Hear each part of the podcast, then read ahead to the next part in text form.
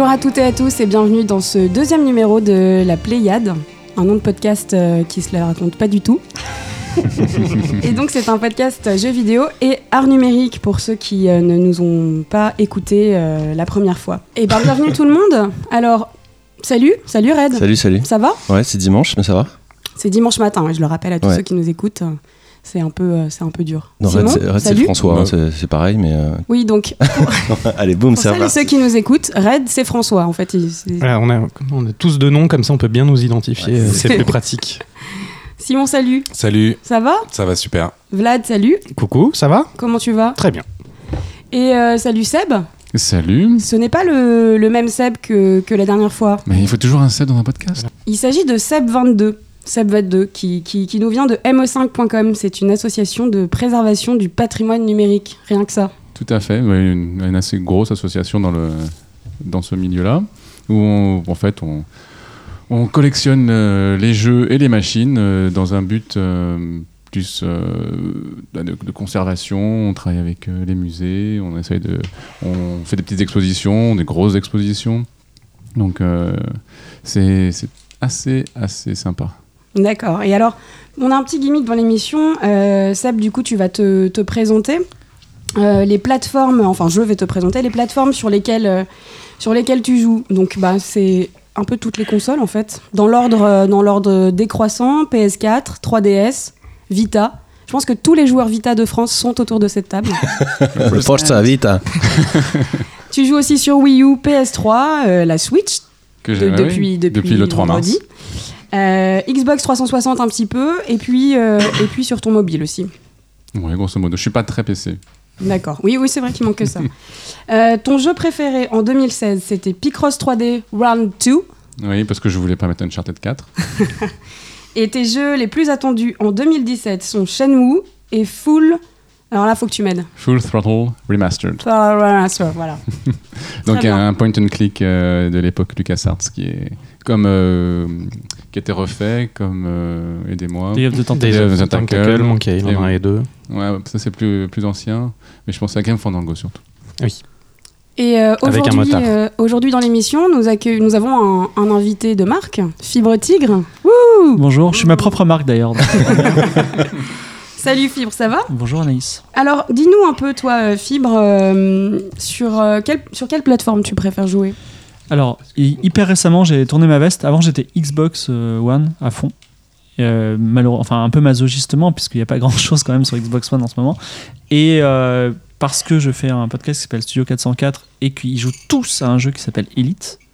Et que j'ai la fibre depuis peu, donc je peux streamer et tout ça. Je me suis mis à Elite, je me suis mis à streamer. Alors, je joue à trois jeux en ce moment. Donc, je joue beaucoup à Elite Dangerous, qui est euh, un remake euh, multijoueur euh, très puissant d'un jeu qui s'appelait Frontier Elite, qui est lui-même un remake d'un jeu qui s'appelait Elite, qui est sorti initialement en, En 1984. Tout à fait, voilà. Sur Amstrad CPC notamment. Donc, et en fait, du coup, le, enfin, si vous connaissez bien les deux premiers, euh, le- ce jeu qui a l'air très compliqué, en fait, on rentre dedans très facilement parce que c'est exactement les mêmes mécaniques. Euh, par contre, j'ai l'impression de travailler. C'est vraiment, euh, c'est insupportable. si je fais une pause en disant ah je vais faire une pause élite, après la pause élite, je suis obligé de me reposer parce que c'est, du travail en soi. Euh, sinon, un autre jeu que je joue, euh, auquel je joue, je m'y suis replongé récemment. C'est un très vieux jeu qui s'appelle NetHack, qui date de 81. C'est un roguelike assez austère, mais qui est toujours en développement, donc qui est quand même très riche, très intéressant. Et je fais des, d'ailleurs, je fais des streams sur NetHack et euh, je rêve de finir un jour ce jeu. Attends, j'ai pas compris. Qui est en développement depuis 80 Ouais, c'est ça, c'est un jeu qui est en développement depuis 1981. C'est un roguelike. Et euh, D'accord. donc, t'imagines un, un, un petit euh, arrobas qui se déplace dans des donjons. À part que le gameplay est très très dense. On, Ah, on peut faire plein de choses. Et euh, le but, c'est simplement de descendre au 50e donjon et de remonter. Ce jeu est. Tellement de possibilités à chaque tour que voilà, il, il peut se passer plein de choses et du coup les streams sont, sont, sont très denses. Et je, je me suis mis récemment pour pouvoir faire du, du- des streams euh, sympathiques à H1Z1 que je trouve très cool, voilà, qui est vraiment euh, voilà et qui depuis hier est peut-être concurrencé par un nouveau jeu qui vient de sortir qui s'appelle Battleground et tout le monde dit Battleground c'est défonce H1Z1, H, d'accord. H1Z1 voilà. Et quels sont tes, tes jeux les plus attendus pour 2017 Euh, À part les tiens, évidemment. Euh, franchement, euh, je- alors je dirais vraiment euh, très, euh, très mollement euh, Mass Effect Andromeda. Mhm. Jusqu'à présent, c'était euh, non. Et là, j'ai vu un peu la, le trailer de gameplay qui est, qui me qui, qui m'évoque quelques deux trois choses, mais sinon euh, j'ai pas, de- pas de grand ce Est-ce que tu conseilles la première trilogie? Et euh, même si effectivement les gens disent ouin ouin, la fin de Mass Effect 3 est décevante, tout le reste est bien. Et je Mhm. vous conseille, si vous voulez faire Mass Effect Oui. une fois, je vous conseille, vous avez deux, deux possibilités de jouer. Vous pouvez jouer gentil, vous pouvez jouer méchant. Jouer méchant, parce que c'est pas vraiment méchant, c'est jouer, jouer, ils appellent ça pragmatique. Et franchement, c'est défoulant parce que vous êtes capitaine d'un vaisseau et vous engueulez tout le monde. et euh, vous dites, mais vous êtes des nuls et lui, n'écoutez pas, c'est un idiot, tout ça. Et donc, c'est vraiment très drôle. Voilà, ça, rend, ça rend ce jeu avec une dimension incroyable. Ok, je le note. Voilà. Mais c'est très subtil, par exemple, même dans tes relations avec les femmes. Donc, euh, dans les BioWare, vous savez, il y a la fameuse romance. Euh, Il y a une fille qui dit Non, mais on va pas coucher pour un soir. Et toi, tu peux dire Oh, oui, si, si, on va juste coucher là maintenant. Et voilà, donc, c'est vraiment. euh, c'est tellement, tellement inattendu et je trouve ça pas mal Ça a le mérite d'être transparent et honnête. Voilà, c'est ça. Alors euh, aujourd'hui, on va commencer par euh, le journal de l'actu, les news.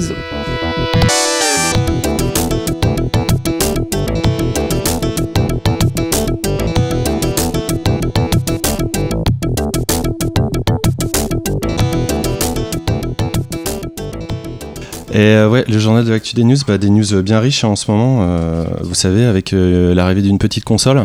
Parce que c'est quand même une des rares consoles que j'ai acheté euh, Day One. Et le pire, c'est que j'étais même pas sûr de, de l'achat. Donc je suis vraiment un sale Et bourgeois. qu'est-ce qui t'a décidé à l'acheter du coup? Le fait que j'ai fait une chronique la descendant euh, juste, euh, juste avant. Et après, je me suis dit qu'elle avait peut-être besoin d'un droit de réponse. Donc je me suis dit, autant euh, critiquer quelque chose que je connais. Je me C'est un droit de réponse à 400 euros quand même. À 250 en ce qui me 250. concerne. 250 Ouais. Comment t'as fait? Oui, plus le jeu. Hein. Plus le jeu. Non, donc. euh, vrai, vrai. on est à vrai. 350. Non, non, le, le jeu est à 50, je crois que j'ai eu à, à, à 300 euros à peu près. D'accord. Juste à cette table, quand même, faut savoir qu'on est trois à avoir cédé aux appels de Big N. Donc, euh, je te vois bloqué nous- total. Est-ce que vous voulez nous faire part de vos premières impressions? Très Il- vite. très- vraiment très succinctement parce que j'ai quand même mon point de l'actu à faire et c'est pas un dossier euh, sur la Switch mais euh, c'est hyper euh, l'écran est très très beau euh, dans les mains comme tout le monde dit c'est hyper valorisant Zelda, Zelda dans le lit ça le fait grave surtout ce Zelda il est magnifique après moi j'y joue beaucoup dans le plumard et euh, je trouve que le, le, le câble d'alimentation est très mal situé il y a des problèmes d'ergonomie qui sont très étonnants euh, de la part de Nintendo moi la console me fait mal aux mains euh, Ah. elle tient pas hyper bien euh, le, le sais, il est en bas donc tu peux pas poser la console euh, Bah oui, mais Sur, il faut bien la docker. Non, non, mais je te dis pas qu'après il y a des problèmes d'ingénieur. hein. Je te dis juste. Est-ce que tu euh, trouves que les manettes sont trop petites pour tes mains? de facto, les manettes sont ultra petites. Parce que tout le monde dit tu- ça, et pa- paradoxalement, quand la Xbox One, non, la, tout- la toute première Xbox qui s'appelait Xbox est sortie, les gens trouvaient que la manette était trop grosse. Donc c'est un peu mais des, des problèmes euh, physiologiques, culturels, j'ai envie de dire, parce que ben, voilà, les Américains, ils ont des grosses mains. Fibre, quand tu dis euh, est-ce que les manettes sont trop petites, c'est quand tu tiens un, un Joy-Con seul avec tes deux mains ou un Joy-Con dans chaque main? Hier, j'ai testé la Switch euh, abondamment euh, avec des gens qui avaient des mains de toute taille. Moi, j'ai des mains de taille moyenne, hein, donc et, euh, et les gens disaient en général, c'est trop petit. Voilà, il faut des, des mains plus fines, des Mais doigts même fins. moi qui ai des mains petites, là on le voit pas, mais euh, voilà, j'ai des mains d'enfant, euh, je, je trouve euh, que les manettes sont trop petites. En fait, ça dépend, de- ça dépend de la configuration, comme le disait Seb. Il c'est vraiment la console hybride euh, par nature. Euh, ça dépend de avec quel pad vous jouez. Il y en a qui jouent avec le Gamepad Pro, d'autres Mm. qui jouent avec le pad qui est livré avec les deux Joy-Con fermés, la manette euh, en main, etc. Donc ça, si dépend de la config. voilà.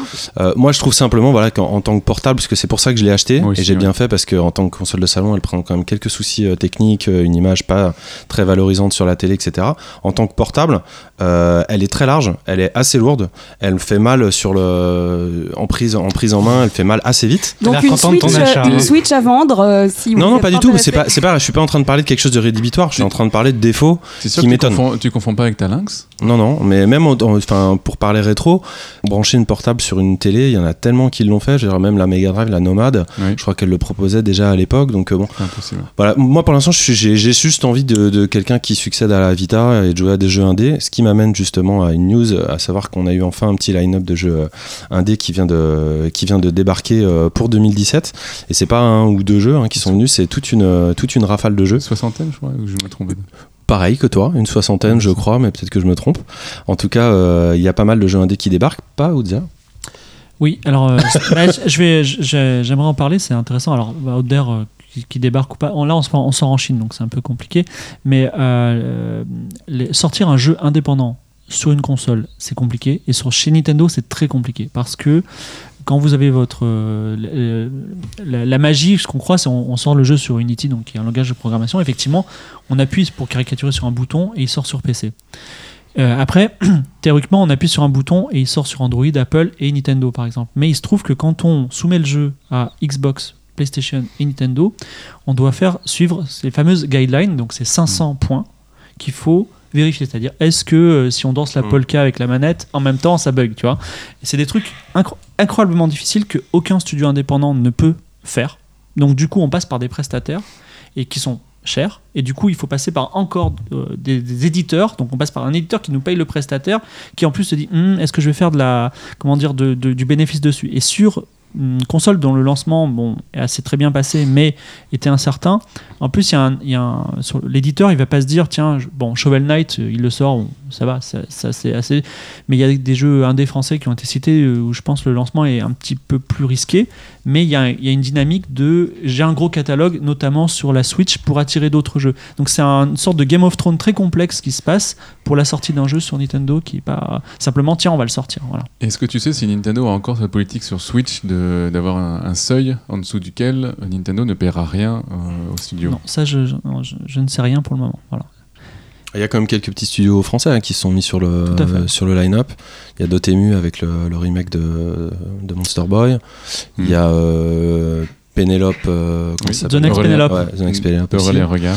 Euh, ça, ça, ce dont tu viens de nous parler, c'est quelque chose qui était historique ou tu sais que c'est aussi comme ça euh, Alors- avec la Twitch, avec la Switch, pardon? Déjà, The Next Penelope, euh, petit bémol, il, a, il est dans une techno qui est particulière, qui est, je crois, le HTML5. Mm. Je ne suis Mm. pas sûr. hein, mais je- donc, du coup, je- le portage, je pense, a dû être. Enfin, c'est fait, par- fait pas partie de cette galaxie-là. Mais oui, historiquement, euh, c'est des sueurs froides de sortir un jeu sur console parce qu'en plus, tu te fais chier, tu perds beaucoup de temps. Euh, il faut, je veux dire, trois mois, c'est très précieux dans la vie d'un indé qui, qui, est, qui est pas salarié, tu vois. Et euh, t'es pas sûr de faire des ventes. Et ce qui est euh, encore plus des sueurs froides quand tu sors chez Nintendo, c'est que, alors je je peux pas confirmer si c'est toujours une pratique qui est faite ou pas, mais en gros, si tu sors ton jeu sur, enfin, si tu sors ton jeu sur console et qu'il est invalidé par la technique, ils te le renvoient, ils disent, ben renvoyez-le, voilà. Si Nintendo te le renvoie trois fois, ils refusent de dépublier ton jeu à vie, tu vois. Donc, il fallait Ah pas ouais. te planter chez Nintendo, tu vois. Et euh, voilà. Mais mais il y a des sociétés qui sont en France, qui sont spécialisées là-dedans, et effectivement, elles font du très bon travail. En fait, je dis ça parce parce qu'ils ont été très présents euh, Nintendo à la GDC qui vient d'avoir lieu et euh, comme on imagine très facilement qu'ils veulent se faire un peu euh, le- les successeurs de la, de la Vita, je pensais qu'ils allaient mettre en place un programme un petit peu plus euh, simplifié si tu veux pour les indés et pour euh, pour euh, Au moins pour le lancement, pour, oui, pour séduire un petit peu ce Le marché est ultra compliqué. Alors, le marché est ultra compliqué parce que les AAA ne se vendent pas très bien. Je veux dire, Watch Dogs 2, euh, une catastrophe. Je pense que Horizon euh, ne va pas forcément performer avec euh, Zelda en face. Les indés se vendent très très mal. Il faut le dire. Euh, dire, un jeu comme Thomas Was Alone, ce carré là, il s'est vendu un million. Dire, un jeu comme. des jeux. il y a une rentrée française indépendante fantastique en septembre. Et malheureusement, ils ont très peu vendu euh, par rapport euh, C'est c'est pas parce à d'autres époques. Il y a trop de choix, peut-être. alors, euh, on- les raisons, on, on peut pas les analyser, mais en tout cas, il y a, les faits sont là, tu vois. Mm. Et du coup, euh, et, et- et fi- et finalement, je pense que si dans 10 ans, on se retourne sur cette période-là, et qu'on va dire c'était quoi le jeu de cette période-là, on va dire c'est Pokémon Go, tu vois. Et effectivement, est-ce qu'on n'est pas en train d'assister à un, un changement de, de la définition du jeu vidéo qui serait vers des jeux qui seraient pas vraiment des jeux, tu vois, comme Pokémon Go, fait par des, fait un peu à l'arrache d'ailleurs, comme Pokémon Go, tu vois. Et euh, est-ce que c'est pas ça la néo néo scène indé, tu vois? C'est, on le saura dans quelques mois, voilà. T'as eu une critique un peu négative de la Switch. Moi, mon ressenti, au contraire, moi je voulais pas du tout l'acheter. Alors déjà, elle est en rupture totale à Paris, il faut le, faut le savoir. Moi j'ai fait euh, tous les magasins de la Défense euh, le vendredi et j'ai impossible d'en trouver une. Euh, hier, je me suis motivé, je suis allé à République. J'ai eu la dernière de République, je suis assez fier. Euh, je l'ai payé plein pot, hein. moi j'ai payé 400 balles, hein, pas, pas 300, avec, euh, avec Zelda. Moi je joue euh, sur vidéoprojecteur chez moi, donc je m'attendais à, avoir un rendu assez, assez mauvais en, en, mettant sur son socle. Et pas du tout, j'ai trouvé ça magnifique, j'ai vu aucun problème technique, donc je suis pas hyper loin, je suis à 5 heures de jeu sur Zelda. Mais j'étais hyper étonné, évidemment. Euh, Enfin, j'ai testé avec le, le pad dont tu parlais là, où tu, en fait, tu, tu prends tes deux Joy-Con et tu les, Ouais. tu les clipses. Et j'ai trouvé ça hyper. Enfin, j'ai- des mains à peu près normales. Euh, et euh, j'ai trouvé ça, euh, j'ai trouvé ça vraiment hyper agréable à jouer. Même il y, a un- il y a un toucher, il y a un côté jouet que je trouve assez sympa que j'avais pas retrouvé dans le jeu vidéo depuis assez longtemps. Moi, j'ai aucun problème de quand je l'ai en portable. Ça te fait pas mal aux mains. Ça me fait absolument pas mal aux je suis chétif, moi, qu'est-ce que tu veux J'ai fait, j'ai fait exprès justement de jouer une heure dessus pour voir si j'avais des, des douleurs ou quoi, et pas du tout. Je trouve ça hyper agréable. Mais Vraiment. euh, juste, euh, je faisais des critiques et critiques par, par essence c'est forcément négatif. Mais euh, moi, je suis ravi de mon achat jusqu'à maintenant. La console est hyper bien finie. euh, bon, J'ai un jeu, mais- mais euh, c'est sur la GameCube, j'avais j'avais pas acheté 36 000 jeux euh, non plus. Et Wind Waker m'avait fait euh, forte impression. Et là, là vraiment la, la DA de ce jeu, pour moi, ça fait euh, ça fait tout. C'est ça fait très longtemps que j'ai pas vu un jeu euh, aussi bien qu'à l'air, aussi bien fini, parce que je suis encore au début. Et euh, hier soir, j'étais en train de me dire, euh, j'avais presque envie de voir un univers étendu maintenant, euh, très clairement sur ce Zelda. J'avais envie de voir des dessins animés, des trucs. Enfin, je veux dire, la DA, elle est, elle est dingue. Pour ceux qui ont écouté le premier podcast, en fait, Red, il nous fait juste ce qu'on appellera désormais l'effet Virginia, c'est-à-dire qu'en fait, il défonce quelque chose, mais en fait, il, il a, Ouais, il je, a me fais adoré. mal, je me fais mal comprendre, qu'est-ce que tu veux. Non, mais il y a pas longtemps, j'ai regardé euh, un truc de de Toucans, là, comment il s'appelle, Peter euh, Molineux, qui avait sorti un, un jeu sur mobile qui s'appelle The 20. Trail, 22 K. euh, qui est en cel shading aussi, comme ça, qui est vraiment très inspiré de Zelda. C'est une espèce de de runner euh, RPG euh, très très lent et où on voit on peut voir vraiment la différence de travail qui est fait sur ce cel shading moi je regardais le Cara Design hier de, dans, dans, dans Zelda euh, le souffle sauvage pour faire honneur à Seb Euh, écoutes. incroyable. Non mais c'est vraiment incroyable. Il y a une espèce de, de mélange parfait entre, euh, entre deux univers. J'ai presque envie de dire entre deux cultures. On retrouve à la fois ce côté euh, européen et ce côté japonais comme ça racé. euh, c'est vraiment très impressionnant. D'ailleurs, c'est ça qu'il faudra faire attention pour la Switch, c'est que la DA de très Ghibli de, de Zelda Breath of the Wild est intéressante, mais surtout, elle a cette qualité incroyable qu'elle transforme une faiblesse de la Switch en une force. Mm. C'est-à-dire que la faiblesse de la Switch, c'est la résolution. Et en fait, ils se sont dit, bah, très bien, on n'a pas beaucoup de résolution, et ben on va faire un dessin animé. On, va- on peut, on ne peut pas avoir une résolution de film, on va faire un dessin animé. On peut pas faire un The Witcher, on va faire un, un Ghibli. Et effectivement, ça, ça marche très bien. Et ils ont, ils ont eu ça en main. C'est pour ça que, on va dire, un, un Zelda sur Xbox n'aurait pas de sens. Mais et j'ai peur que euh, la démarche de création euh, des prochains jeux sur Switch n'ait pas cette, euh, cette, on va dire, cette intelligence de, transformation de faiblesse en force. On verra bien. Bah, Après, c'est aussi tout l'intérêt de faire des, des jeux lookés Nintendo, entre guillemets. Moi, j'ai jamais considéré la Switch, de toute façon, comme une console de salon. Même si, malgré les efforts de Nintendo, pour moi, c'est vraiment une console, une console portable. Donc, j'ai envie de jouer à des petits jeux ou à des jeux, justement, qui sont faits, comme tu le dis, pour cet écran-là. J'ai pas envie de jouer à des, à des jeux 4K ultra réalistes et tout, ça aurait pas de Bah, sens. il va y avoir Skyrim qui va sortir. Mais la question, c'est on vous avez acheté, on va dire, 400 euros euh, Zelda et la Switch. Moi, je, je, je pense que vous avez acheté 400 euros Zelda, en fait, qui est un très bon ouais, jeu, ouais, ce qui vaut le coup. modo. Moi, je sais que cette, an- c'est cette année, moi, j'ai prévu d'acheter euh, Zelda, Mario Kart, même si j'ai déjà sur Wii U, et, et Mario. Ce sera à peu près tout. Je pense que j'achèterai des indés, moi aussi. hein. Moi, je, les pense ach- que moi, je j'en- pense que je les achèterai pas sur Après, euh, on est en début d'année, on n'est pas à, à l'abri d'une surprise, euh, d'une sortie un peu non annoncée euh, dans la, enfin, Ah oui, par oui, Nintendo. ouais, le 3 ou des On choses verra. comme ça. Oui, oui, bien sûr. Ils, ils sont capables, Nintendo, de, en un mois de sortir un jeu qui n'était pas annoncé. donc, euh, Un autre petit bémol aussi, c'est que euh, on s'est rendu compte qu'on pouvait pas euh, recharger la console en USB-C classique. Euh, donc on peut, si vous pensez la brancher dans un avion ou dans un TGV, bah, ça va dépendre un peu de l'ampérage. Donc il, ça- il reste des incertitudes, tout comme euh, le fait qu'on n'a pas de player vidéo, on a tout de suite envie de regarder euh, des séries ou des, des films là-dessus. Bon, on verra un petit peu ce qui se passe au niveau de l'ouverture des. Si tu la branches sur le TGV, elle recharge le TGV. non, je, je- je déconne, je déconne, mais si vous la branchez sur un PC portable, elle recharge le PC portable, ça c'est ouf. Pour euh, peut-être conclure sur la Switch, moi je pense qu'évidemment ils ont fait un peu une politique de rupture de stock parce que je l'ai je l'ai constaté, hein, c'était assez hallucinant. Il y, a, il y a vraiment que les précommandes, il y en avait que 100 000 en France qui ont été distribués. Je pense pas que ce Euh, soit fait exprès. Je sais pas si c'est fait exprès, tu sais Aucun jamais. constructeur ne veut faire exprès de ne pas vendre. Je, ça, je peux pas y croire. Mais bon, c'est. Ça, c'est des techniques marketing, hein, c'est quand même euh, connu. C'est pas pas d'en vente, mais ça crée un peu de pression. Bon, c'est un truc qui s'est faut que déjà ça, faut vu. que ça dure une semaine, deux semaines. Euh, ouais, mais t'as le côté early adopter. Après, il faut un peu presser pour que euh, Non, les gens qui étaient là, pour, pour ça, la ça Wii, ça a duré- les ventes. Quoi. Pour la Non, Wii, ça, c'est valable pour la Wii en Destiny, tu peux pas 2016-2017, faire ça a duré des mois et des mois. Vous pouvez pas me dire qu'ils ont fait exprès de ne pas vendre pendant des mois et des mois. Je, je rejoins Seb euh, pour dire que dans le milieu du jeu vidéo en général, la plupart des ventes se font. euh, enfin, les premières, premiers jours, premières semaines sont très critiques en Mm. termes de vente et après, on, on a une traîne éventuellement vertueuse. Donc, c'est peu probable. Par contre, effectivement, comme ils ont été un petit peu échaudés par leur précédente, euh, précédent hardware, peut-être qu'ils se sont dit, bon, euh, voilà, la France, c'est pas, c'est pas notre territoire. Et de toute façon, d'une certaine façon, euh, eux, leur territoire, c'est le Japon. hein. Euh, non, rien à voir. Mais On a, on a un commentaire sur internet, je pense. On va entendre les mails qui arrivent sur ton. C'est pas les mails, c'est les gens qui réagissent en direct sur Twitter, sauf qu'on n'a pas encore de quelqu'un qui pour leur répondre. C'est juste ça. Ah, parce qu'on est en live? Non, non, pas du tout. Ah, d'accord. La surprise. C'est les gens qui répondent à, à- à l'émission d'il y a trois semaines. Ah.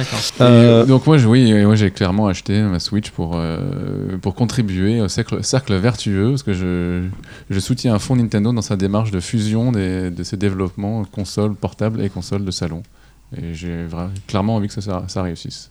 Ok, bah cool. C'est le premier Zelda, j'ai appris ça hier, c'est le premier Zelda dont le nom officiel, est, notamment au Japon, est Même- en anglais. Même au Japon, c'est en anglais, Voilà, effectivement. Breath of the Wild. Donc c'est-à-dire que là, Breath of the Wild. voilà, Zelda, Zelda.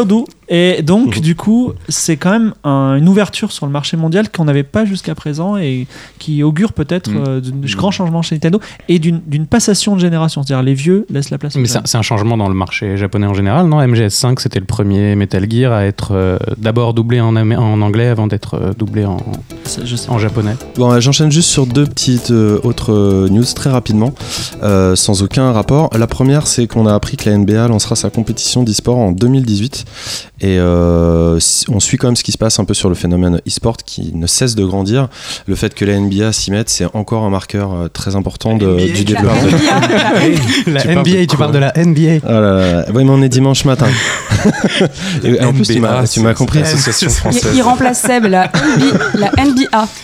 On a appris que, euh, à l'occasion de l'IGF 2017 dont je parlais tout à l'heure, euh, c'est un jeu français qui a été récompensé dans la catégorie du meilleur jeu étudiant. C'est un jeu qui s'appelle Un pas fragile de l'école Engmin, un jeu d'aventure euh, point and click superbement animé, des croquis un petit peu comme du dessin animé. Donc le jeu est déjà dispo sur Itch.io et sur Humble Bundle, et donc je voulais, enfin je voulais. On voulait féliciter euh, toute l'équipe de la PAF Team pour ce, ce super prix. Quel Voilà. est le nom du jeu? Un pas, Pas fragile. Et donc pour revenir sur les noms de jeux, on nous a fait savoir donc euh, suite à- à- au premier podcast qu'en fait la traduction un petit peu aléatoire de, de Seb sur Zelda, le souffle sauvage n'était pas tout à fait exact. C'était plutôt euh, Zelda, le souffle de la nature sauvage, voilà. De la nature, en fait. Le souffle de la nature, voilà. Euh, donc euh, ce qui nous amène à une super transition. Simon, tu vas nous faire un petit feedback? Comme euh, certains le savent, on a un site internet et on a eu des commentaires. Donc euh, pour notre premier podcast, on était plutôt contents parce qu'on s'attendait pas forcément à avoir des retours euh, pour un podcast bah, inconnu jusqu'alors. Nos parents, moi je pensais à un mail de nos parents comme C'est encouragement. c'est peut-être ma mère d'ailleurs. qui- et je- bon. Euh, et donc on a Yetcha euh, qui sur le site nous a laissé un commentaire et a un peu euh, commenté tous nos sujets, tout sauf euh, le tien, Vlad. Désolé. C'est pas grave, C'est un peu Euh, peut-être un peu compliqué toi. il nous dit- c'était un peu laborieux.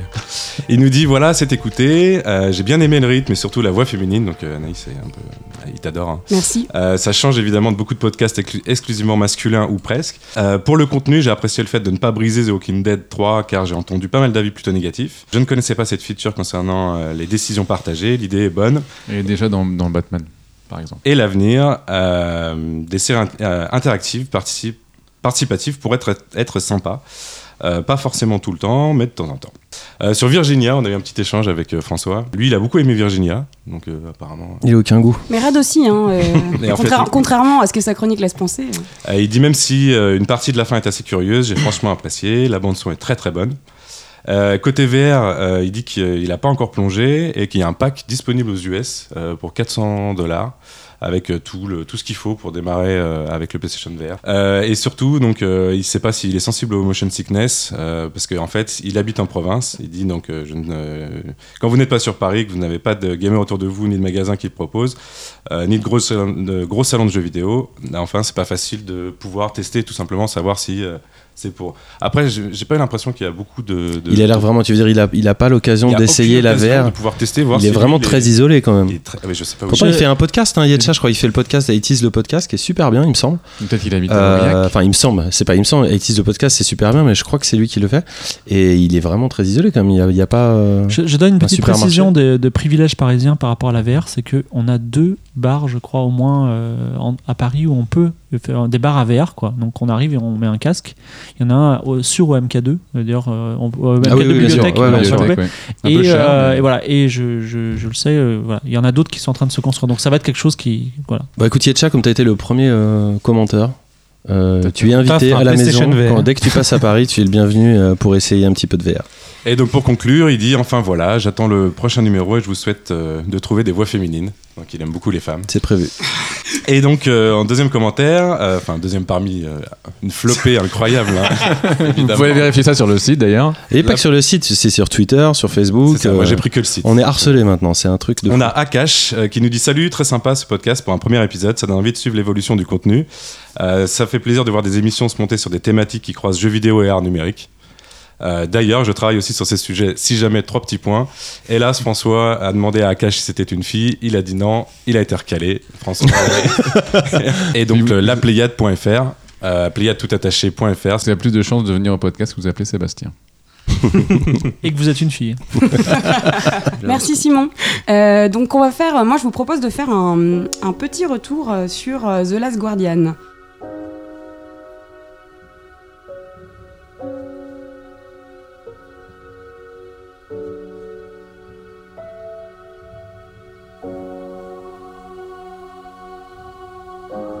Pourquoi? Alors déjà parce que j'en avais pas beaucoup parlé la dernière fois, enfin pas du tout d'ailleurs. Ouais. Vous avez bien aimé ma chronique la dernière fois sur Guardian. Non, pourquoi? Parce que, euh, en fait, euh, au bureau, euh, j'en ai parlé euh, avec des copines et euh, c'est des filles en fait qui ne, jouent pas aux jeux vidéo, mais qui n'y sont pas insensibles. parce qu'on en parle autour d'elles, parce que leur mec y joue, ou voilà, parce qu'elles ont des amis qui y jouent. Et elles étaient toutes très très très intriguées par ce jeu. Donc c'est un jeu qui plaît beaucoup, euh, j'ai l'impression, aux non-joueurs. C'est pas un jeu qui impressionne ou qui intimide. On se sent pas obligé d'être un gamer pour, euh, pour y aller. Euh, on n'est pas dans euh, on n'est pas dans un Call of ou dans un Uncharted, etc.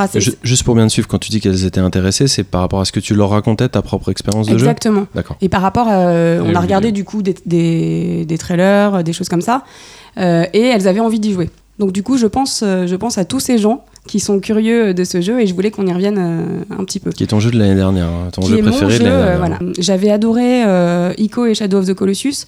faut savoir que The Last Guardian, donc en fait, c'est un jeu euh, qui a été créé par Fumito Ueda, à qui on doit les deux précédents jeux Ico et Shadow of the Colossus.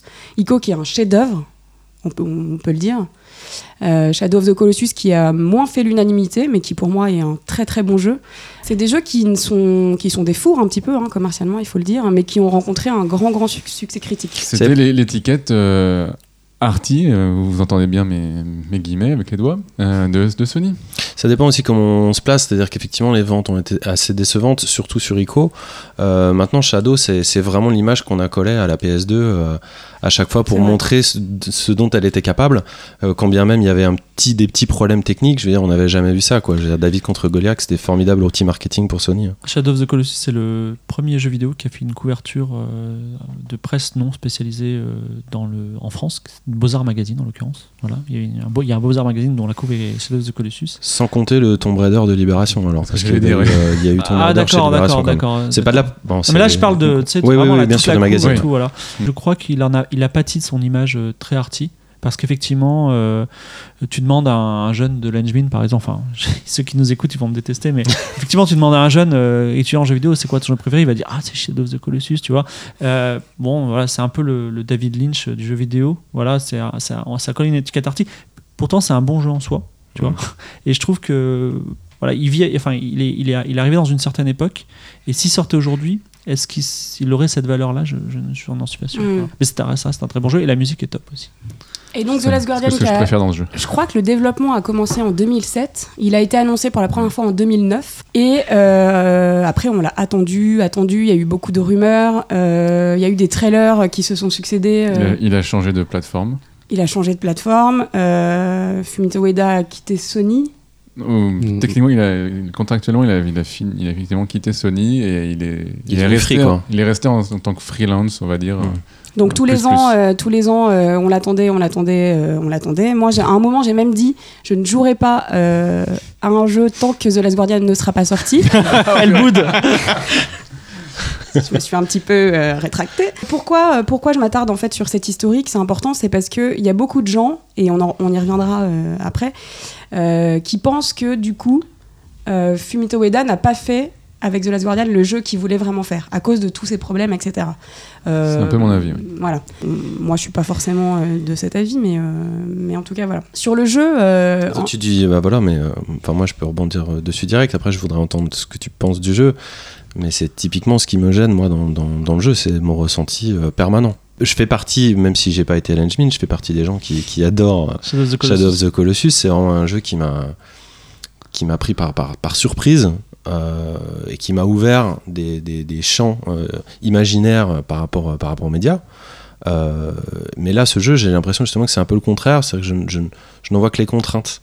Évidemment, on est admiratif et euh, euh, du résultat accompli, et euh, notamment au niveau de l'IA, au niveau de l'animation, euh, etc. Euh, mais la première chose, moi, qui m'a sauté euh, au cœur, j'ai envie de dire, c'est justement euh, espèce de frustration du game designer qu'on sent dès le départ. Alors, moi, j'ai pas eu ce, ressenti. Bon, j'ai pas une totale objectivité, euh, je pense, euh, concernant ce jeu, parce que, comme je le redis, je l'avais beaucoup attendu. Et pourquoi aussi? Parce que, pour moi, et on l'a beaucoup dit, c'est le jeu qui clôt un peu la trilogie euh, ICO. hein. On a beaucoup dit que c'est un jeu qui allait apporter des réponses, ou en tout cas que avec, euh, avec les trois, euh, ça allait faire un espèce de tout euh, qui faisait sens, etc. Son nom de code au début, c'était Tricot. C'est Tricot, d'ailleurs, c'est le nom le de, nom de la bête. de la bête donc, euh, C'est pas certain encore euh, à l'heure actuelle que ce jeu ne clôt que la trilogie euh, entamée par Ico. Peut-être que ça clôt aussi une certaine forme de relation entre Ueda et Sony. Peut-être que ça clôt aussi un certain style de jeu que Ueda a commencé à faire. On sait déjà que, enfin, Ueda s'est déjà exprimé sur le fait qu'il avait envie de faire des choses totalement différentes. On sait qu'aujourd'hui il est freelance, ce qui veut dire aussi qu'il est plus libre. Peut-être qu'il est plus ouvert à d'autres plateformes, etc. Euh, voilà, c'est effectivement la fin, euh, fin d'une époque. En tout cas, voilà, sur le jeu, euh, sur le jeu en lui-même, donc on, joue un petit garçon qui se réveille dans une caverne, dans un monde un peu en ruine en fait, et il se réveille à côté d'une grosse bête hybride. Donc la bête, c'est Tricot. Et voilà, le jeu, le jeu commence comme ça. Donc on retrouve exactement le même décor en fait que que Ico. C'est très vite, on se rend compte que voilà, on est on est dans le même mode de jeu. On joue euh, ce petit garçon qui est le seul personnage jouable. hein. Euh, à aucun moment, en fait, euh, on interagit avec Tricot, mais on, on peut pas, on peut pas jouer la bête. Et c'est intéressant parce que on retrouve cette fragilité bah, qu'il y avait dans, dans Ico, et au fur et à mesure de l'avancée du jeu, pour ceux qui ont dépas- dépassé la caverne, parce que j'ai beaucoup de potes qui ont joué et qui m'ont dit j'ai pas réussi à sortir de la caverne, ça m'a fait chier, j'ai arrêté. Donc pour ceux qui, qui ont dépassé euh, les 15 premières minutes de la caverne, enfin j'exagère un peu, ce qui est intéressant c'est qu'on joue un personnage petit et fragile par rapport à cette bête et par rapport à l'immensité en fait et on, le découvre euh, en explorant en fait euh, un petit peu quand on s'aventure un petit peu plus loin que cette caverne et ça c'est intéressant de jouer vraiment ce petit garçon fragile Et à l'image de, de Ico, le, le- le plus intéressant, c'est le lien qui se crée entre Le- exactement. le, garçon, donc le joueur, et Tricot. Avec euh, cette histoire d'intelligence artificielle, on en parlait François, qui se met en place petit à petit, peut-être un petit peu trop lentement pour certains. Et Bah, pour moi, en fait, c'est euh, c'est l'essence même du jeu. C'est-à-dire qu'on on apprend à apprivoiser Tricot et c'est ce lien, justement, qui va, qui va se mettre en place dans la, dans la durée, hein, vraiment. Euh, et qui va évoluer euh, de sorte de, qui sont de, plus en plus proches, euh, qui est intéressant. En fait, pour moi, tous les problèmes qu'on a pu, en tout cas toutes les critiques contre le gameplay ou des choses comme ça, ça fait partie en fait euh, de la difficulté du jeu parce que c'est un jeu euh, d'aventure, mais c'est aussi un jeu de réflexion. Il y a des moments très très compliqués quand même dans le jeu. Oui. Et pour moi, tout, les, tout ce qu'on dit sur les problèmes de caméra, les choses comme ça, etc. Pour moi, c'est ça fait ça fait partie de la complexité du jeu. C'est-à-dire que je ne peux pas croire que les développeurs en 10 ans de développement se sont dit hey on va faire une caméra de merde Oui, non, je suis d'accord avec toi. C'est un parti pris euh, très clair. C'était déjà comme ça dans Shadow of the Mm. Colossus, et ça fait partie, voilà, pour moi, d'une certaine euh, complexité dans le jeu, etc.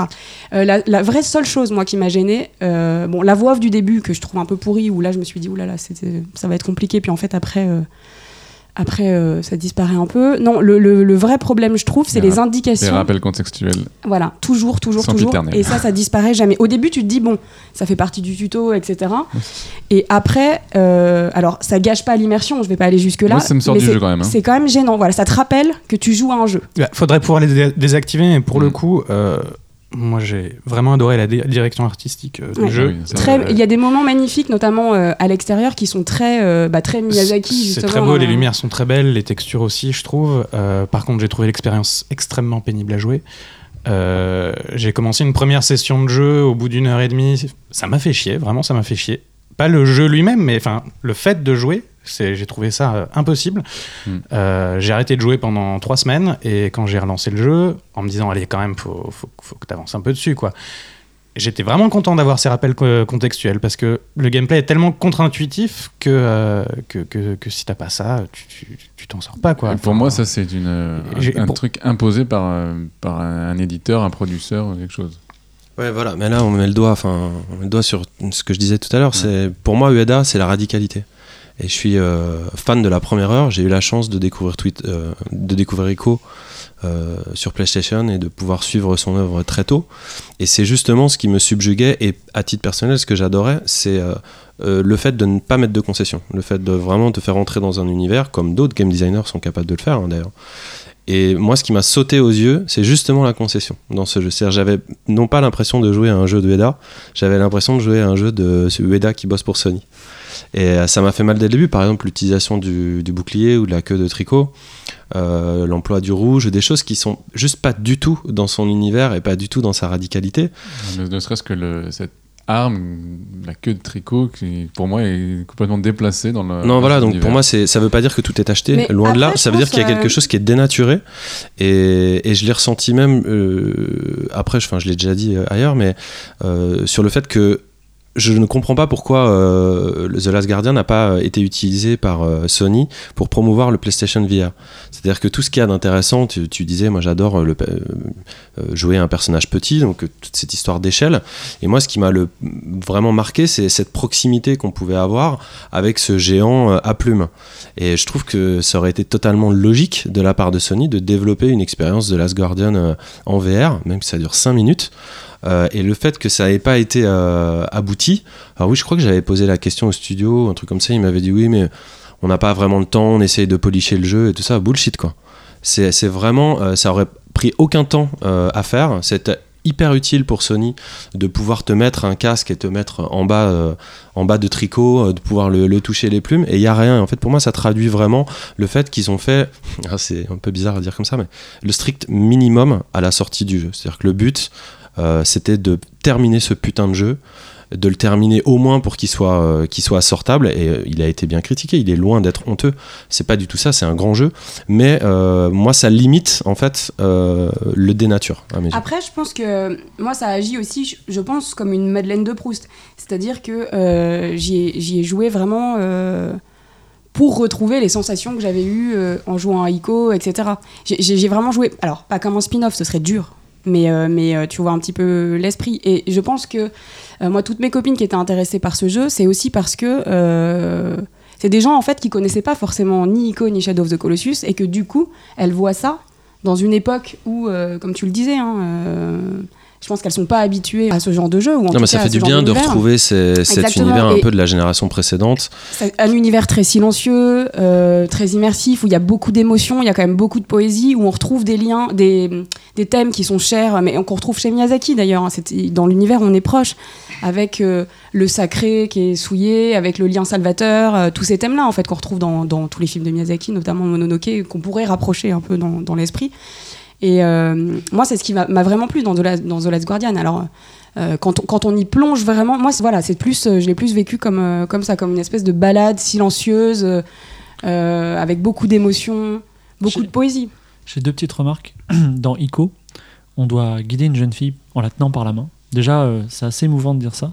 Et en, en plus, quand malheureusement on allait trop vite, où il y avait un petit obstacle, la main nous, ça- nos mains se séparaient, la manette vibrait. Et c'était vraiment, enfin, c'était une sensualité euh, troublante, je trouve. C'est, et c'est quelque chose qu'on n'a pas retrouvé depuis. Et euh, je, je, je réinsiste sur un point, c'est que ce aurait été fantastique s'il était sorti euh, deux ans après Shadow of the Colossus, ce qui n'est pas le cas. Parce que de- maintenant, enfin, des jeux où tu as un compagnon gigantesque, il y en a eu plein. euh, Bah, voilà. Moi, j'ai joué à Majin and the Forsaken Kingdom. Voilà, par exemple. Parce que, parce que Tricot, Ouais, Last Guardian ne sortait pas. Voilà, bon, il y, en- il y en a eu plein.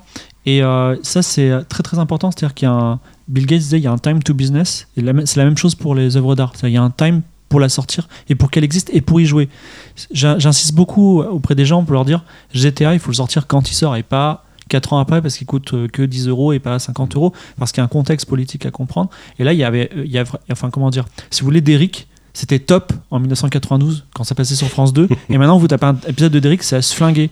Et je suis un fan absolu de Monkey Island euh, qui est sorti euh, début des années 90 mais aujourd'hui je le ferai pas jouer à mes enfants parce que ça a un rythme et euh, des principes qui sont qui sont, qui sont vieux, ne parlons pas de Zach McCracken ou tout ça, ça, ça- ça enfin, cette réflexion, elle, est- elle s'in- s'inclut dans un spectre beaucoup plus large, qui est que là récemment à la GDC, donc euh, Rami Ismail, qui est vraiment, euh, on va dire, euh, le grand penseur du, jeu vidéo international, il a dit aujourd'hui les créateurs de jeux vidéo sont les nouveaux bardes. Et effectivement, moi par exemple, dans le RPG comme Lost Odyssey, moi je vois une revisitation de l'opéra. C'est-à-dire, on a des personnages qui se tiennent, qui ont des postures, qui ont des costumes incroyables, une histoire tragique et des chœurs de fous, ou parfois de la guitare électrique. Donc, on a vraiment une revisitation de l'opéra.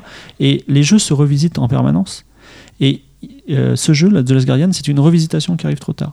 Et je pense que le, euh, Full Throttle et euh, on va dire la survivance de Ron Gilbert et de Tim Schafer dans leur gloire passée, qui sont Grim Fandango, tout ça, les mecs sont en train de mourir à petit feu parce qu'ils n'ont pas su réinventer le point and click. Et le point and click, il a été réinventé selon moi avec Elle est Noire. Parce est Noire, c'est un jeu d'aventure Oui, euh, de Rockstar qui était fantastique. Mm. Simplement, il n'a pas très bien marché pour diverses raisons. Il coûtait très cher, mais c'était le futur du jeu d'aventure qu'on a oublié. Mais un jour, le jour, le point and click va revenir comme ça. Voilà. Il faut- Le point and click, on en parlait à l'émission dernière. Pour nous, c'est plutôt Telltale, mais Telltale, il faut dire quelque chose. Telltale, ils ont fait The Walking Dead, qui est excellent.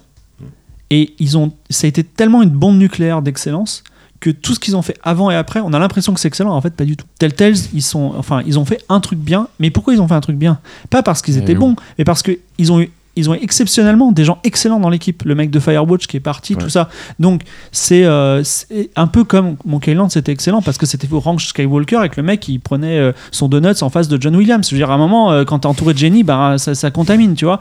Et là, effectivement, les gens, on, on est tout seul et c'est- plus compliqué. Voilà. En tout cas, pour revenir sur The Last Voilà. Guardian, pardon, mais euh, on peut saluer quand même la prouesse de, de, de l'IA. Je veux dire, les mouvements de la bête et ça, on le voyait dès les premiers trailers. C'est que ça allait être fou. Et dans ses mouvements, dans, dans le rapport qu'on a à lui, etc., euh, pour un PNJ, c'est quand même incroyable le soin qu'ils ont apporté euh, à Tricot. Toi, t'as eu le syndrome de Frankenstein. Pour toi, Tricot, il est, il est ton- vivant dans c'est la chat. console, quoi. C'est mon chat. Je suis assez d'accord en tout cas avec ça. La relation que je trouve qu'on a avec, euh, avec Tricot, enfin, il y a des moments où tu te retrouves à l'engueuler, ou à pester, ou à, ou à, à le trouver extrêmement intelligent, justement. Et, euh, et je trouve que ouais, cette relation, elle fonctionne vraiment très bien. Et par contre, il est trop pénible à jouer.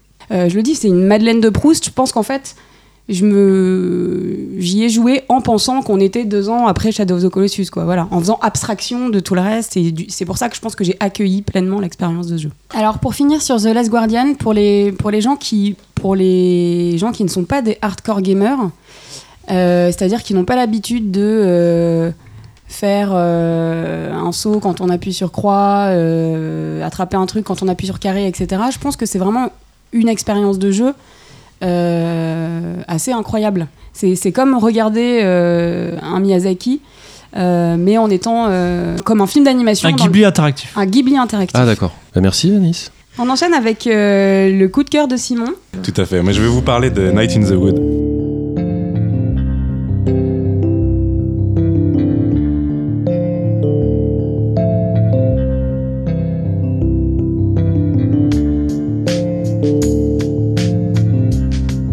Kickstarter de, de ce jeu a été lancé le- en octobre 2013. Donc ça fait un petit moment que les, les gars bossent dessus. Euh, un Kickstarter, donc pour euh, juste en parler rapidement, qui, avait, euh, de- qui demandait à l'époque 50 000 dollars. donc qui, a- qui était à la base quand même un petit projet, hein, parce que 50 000 dollars, fibre, tu pourras nous dire si c'est un gros budget, mais Pour un indé, c'est pas mal. pour un indé, c'est pas mal. Pour, pour donner un, un ordre d'idée, il y a un fonds, il y a- la France octroie des subventions. Euh, vous pouvez demander euh, beaucoup, on va dire, mais vous avez un, un plafond qui est de 200 000 euros par an. C'est-à-dire, euh, 200 000 euros, il faut les justifier, tu vois. Un, un jeu indé, s'il dépasse 500 000 euros, on n'est plus dans, dans le jeu indé. Voilà. Donc euh, 50 000 euros, 50 000 euros, c'est pas mal. Bah, eux, ils demandaient 50 000, ils ont eu de la chance, ils en ont eu 200 000. Oh. Et Dans Donc- mon souvenir, euh, Braid, c'était 180 000 dollars, je crois. Mais il était tout seul.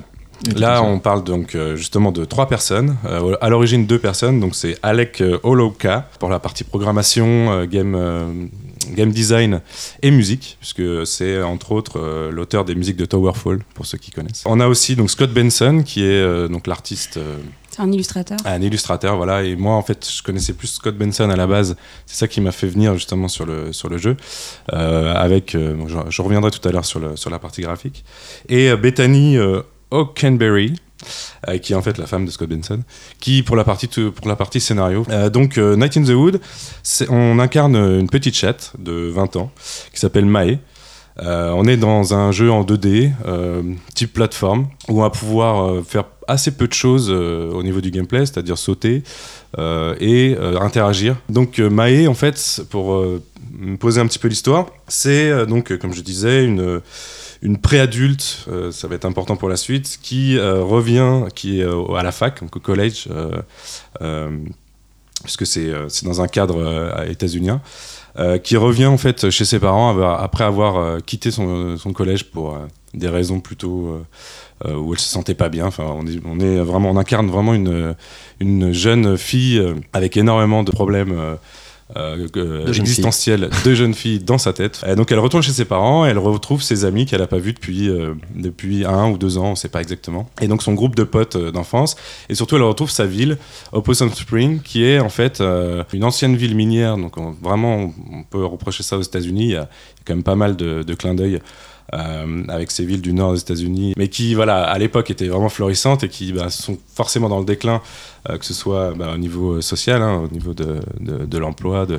On ressent vraiment que bah, c'est pas une ville où il fait vraiment forcément bon vivre. Donc il y a un gros fond social parce que l'univers est tout coloré comme ça, tout Alors choubi. justement, euh, voilà, on est, on est, on est vraiment sur, euh, sur un contraste entre euh, un design, donc comme je le disais en 2D, avec euh, donc Scott Benson qui a son propre univers assez enfantin, assez simpliste.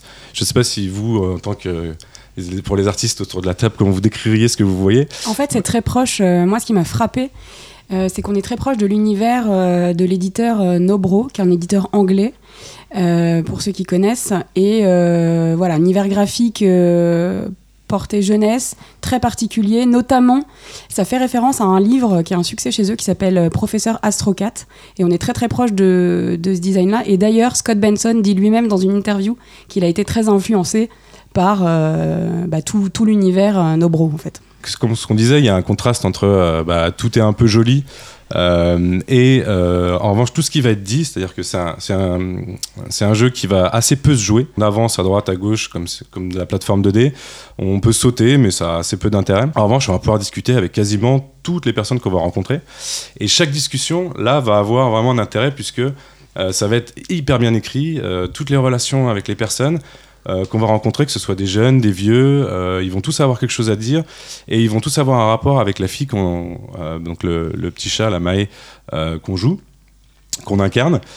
Et bah, dès le début, on se rend compte que bah, le personnage qu'on incarne est dans le malaise, est, triste dans sa vie et a énormément de choses à prouver par rapport à elle-même. On est sur, avec énormément d'état d'âme.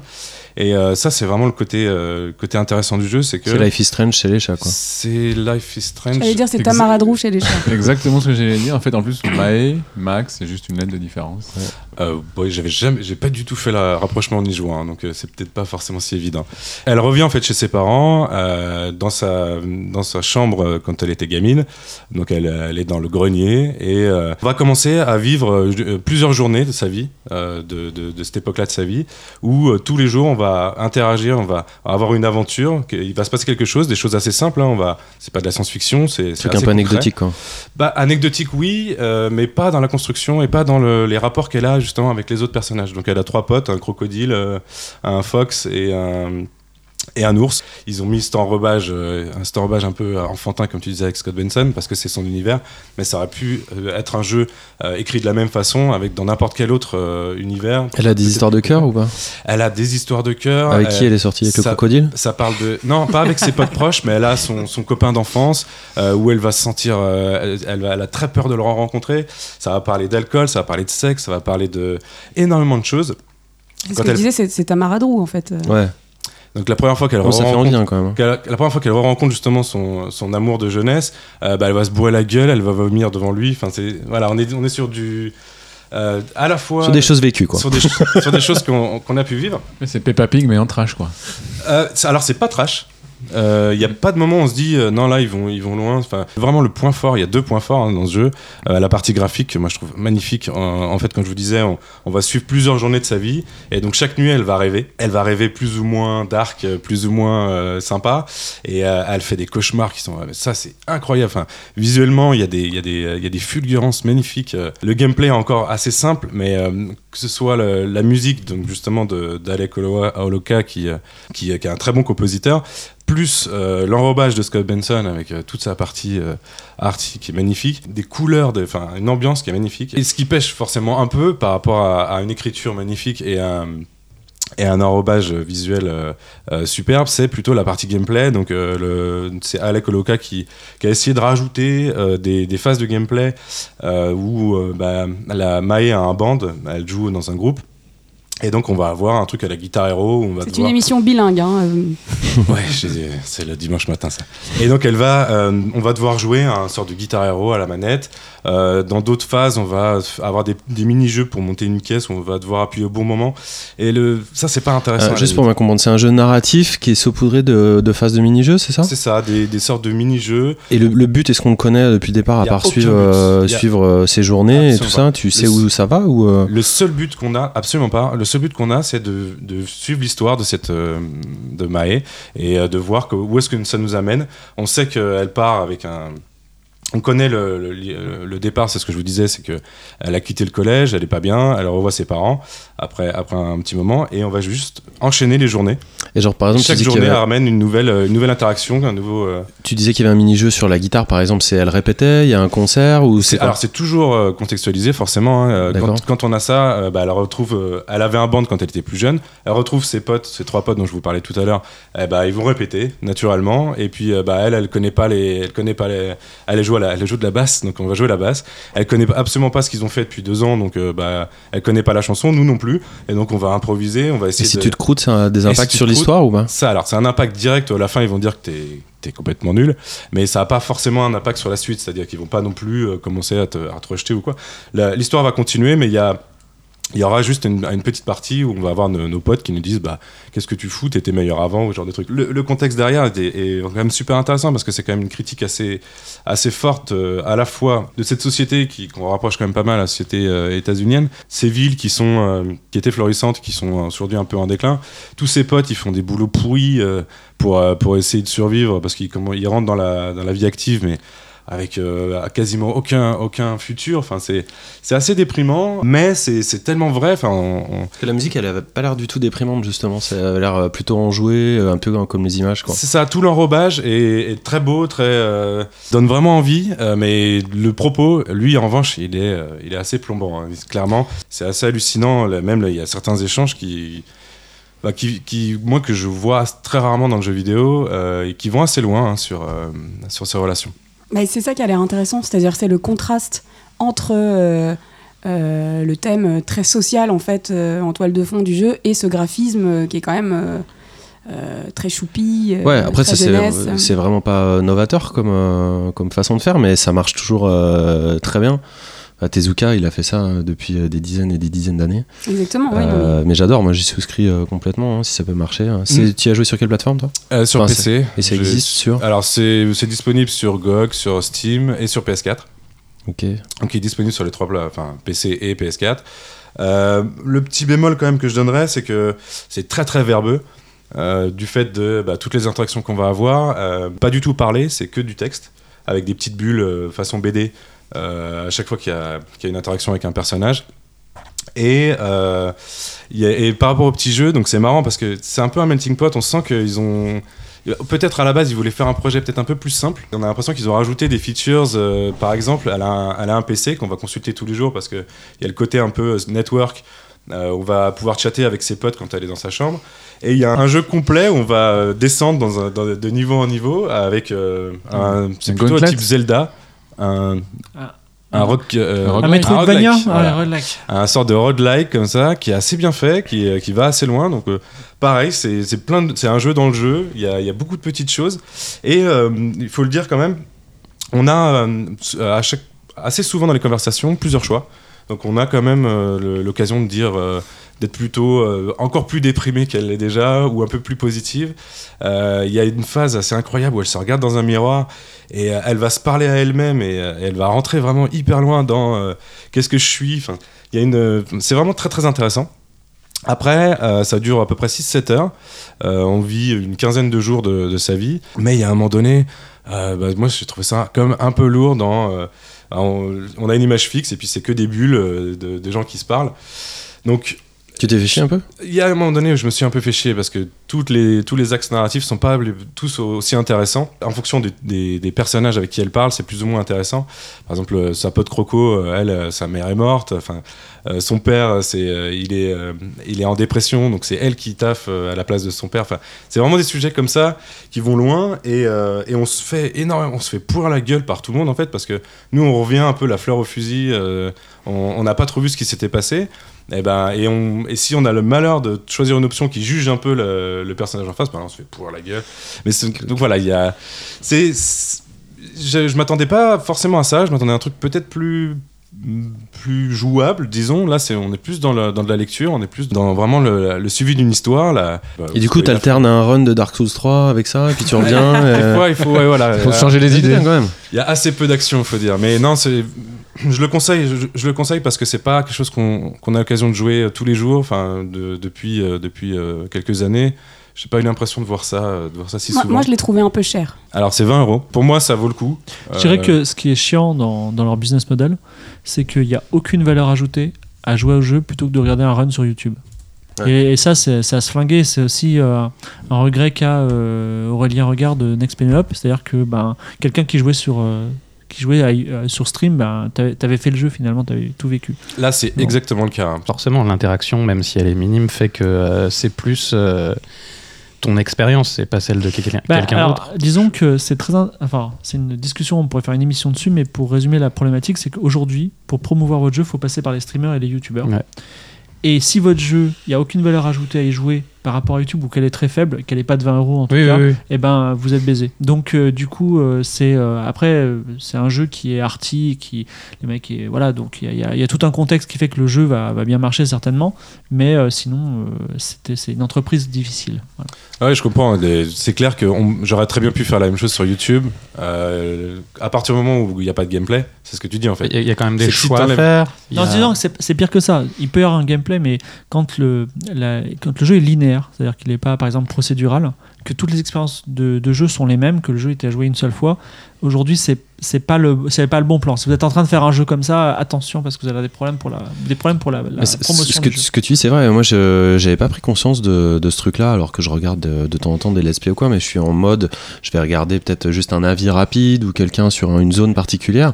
Et en fait, il y a énormément de gens qui consomment du jeu vidéo maintenant uniquement en vidéo, Ah bah, euh, euh, sur les jeux linéaires justement, à regarder des gens jouer et à regarder les let's play comme un film. Tu disais tout à l'heure, Last Guardian, ça peut jouer aussi euh, en, en tant que spectateur, mais ça va plus loin. Il y a des gens qui consomment pas tout et qui consomment du jeu vidéo comme ça. Hier, j'étais dans le train euh, et il y avait un mec qui se faisait euh, euh, le Zelda de la, de la Switch en vidéo. Et on en parlait, il me disait ouais moi j'adore et tout, mais là je vais pas l'acheter parce que j'ai pas j'ai pas d'argent et tout, et j'ai vraiment envie de, de savoir ce que c'est. Donc il se, il se spoilait à 100% son Zelda sur un let's play. Quoi. À l'heure actuelle, quand on, en tout cas moi, j'établis un document de game design, c'est-à-dire je dis le jeu va être comme ça. Je dis, au lieu de dire le point fort, c'est ah ça va être amusant, ça va être beau, je dis ça, ça va super bien passer sur YouTube. Ça, le let's play, ça va être trop bien. L'interaction entre le streamer et son audience va faire, va être positive. Donc du coup, le streamer va plus jouer à notre jeu. Donc tu vois, le- c'est Mm. une dimension qui est totalement prise en compte aujourd'hui. Et ne pas la prendre en compte, c'est, c'est- Ouais, mais c'est vrai que C'est pas la première tout fois mon que j'entends cas. ça, effectivement. ouais. Après, si vous êtes curieux, je crois qu'il y avait. euh, je crois que c'est une sorte de préquel. Je- tu, tu me tro- tu me coupes, Simon, si je dis euh, des conneries. euh, qui s'appelait The Lost Constella- Constellation et qui est gratuit pour le coup, non? Ouais, en fait, ils ont fait une sorte de petite démo, euh, surtout pour montrer la partie graphique de, de Scott Benson. Ils ont, comme il, y a- il avait déjà beaucoup de choses. D'ailleurs, je, je fais une petite parenthèse. Scott Benson, il a fait beaucoup de courts métrages. Euh, vous avez énormément de vidéos qui sont disponibles sur troublemakers.tv. Donc allez, allez voir ça. Et donc ils ont fait une sorte de, de petite démo. C'est assez sympa, c'est très court, c'est c'est assez cool. Merci, Simon. Euh, et on enchaîne avec euh, First, la chronique de FL-Bound sur l'histoire du jeu vidéo.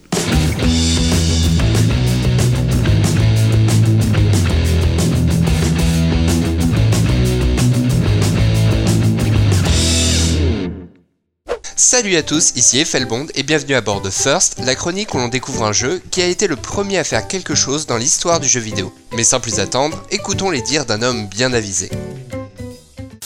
Et c'est pour ça que moi je pense que le Graal de, ces émotions-là, c'est vraiment un bon compromis entre faire croire au joueur qu'il est, euh, que c'est lui qui, vraiment vit cette aventure et décide, on sait bien que c'est pas le cas, décide de, ce qu'il va faire et qu'il n'y a que le jeu vidéo qui peut, euh, qui peut faire ce genre de truc-là. Ah, Frédéric Rénal, un monument du jeu vidéo, l'instigateur des survival horror modernes, des Resident Evil et un exemple suivi par beaucoup. Mais on s'égare là. Le marché français, parti de quelques développeurs de talent sur ordinateur dans les années 80, s'est ensuite développé massivement durant les années suivantes. On connaît bien sûr de grands studios comme Ubisoft ou encore Arkane Studio, mais de nombreux talents œuvrent dans le secteur, de Michel Ancet à Paul Cuisset en passant par David Cage. Malheureusement, les pouvoirs publics ont encore du mal à considérer le jeu vidéo comme un secteur important. Ce qui m'amène à la question jour, selon vous, quel est le premier jeu vidéo français?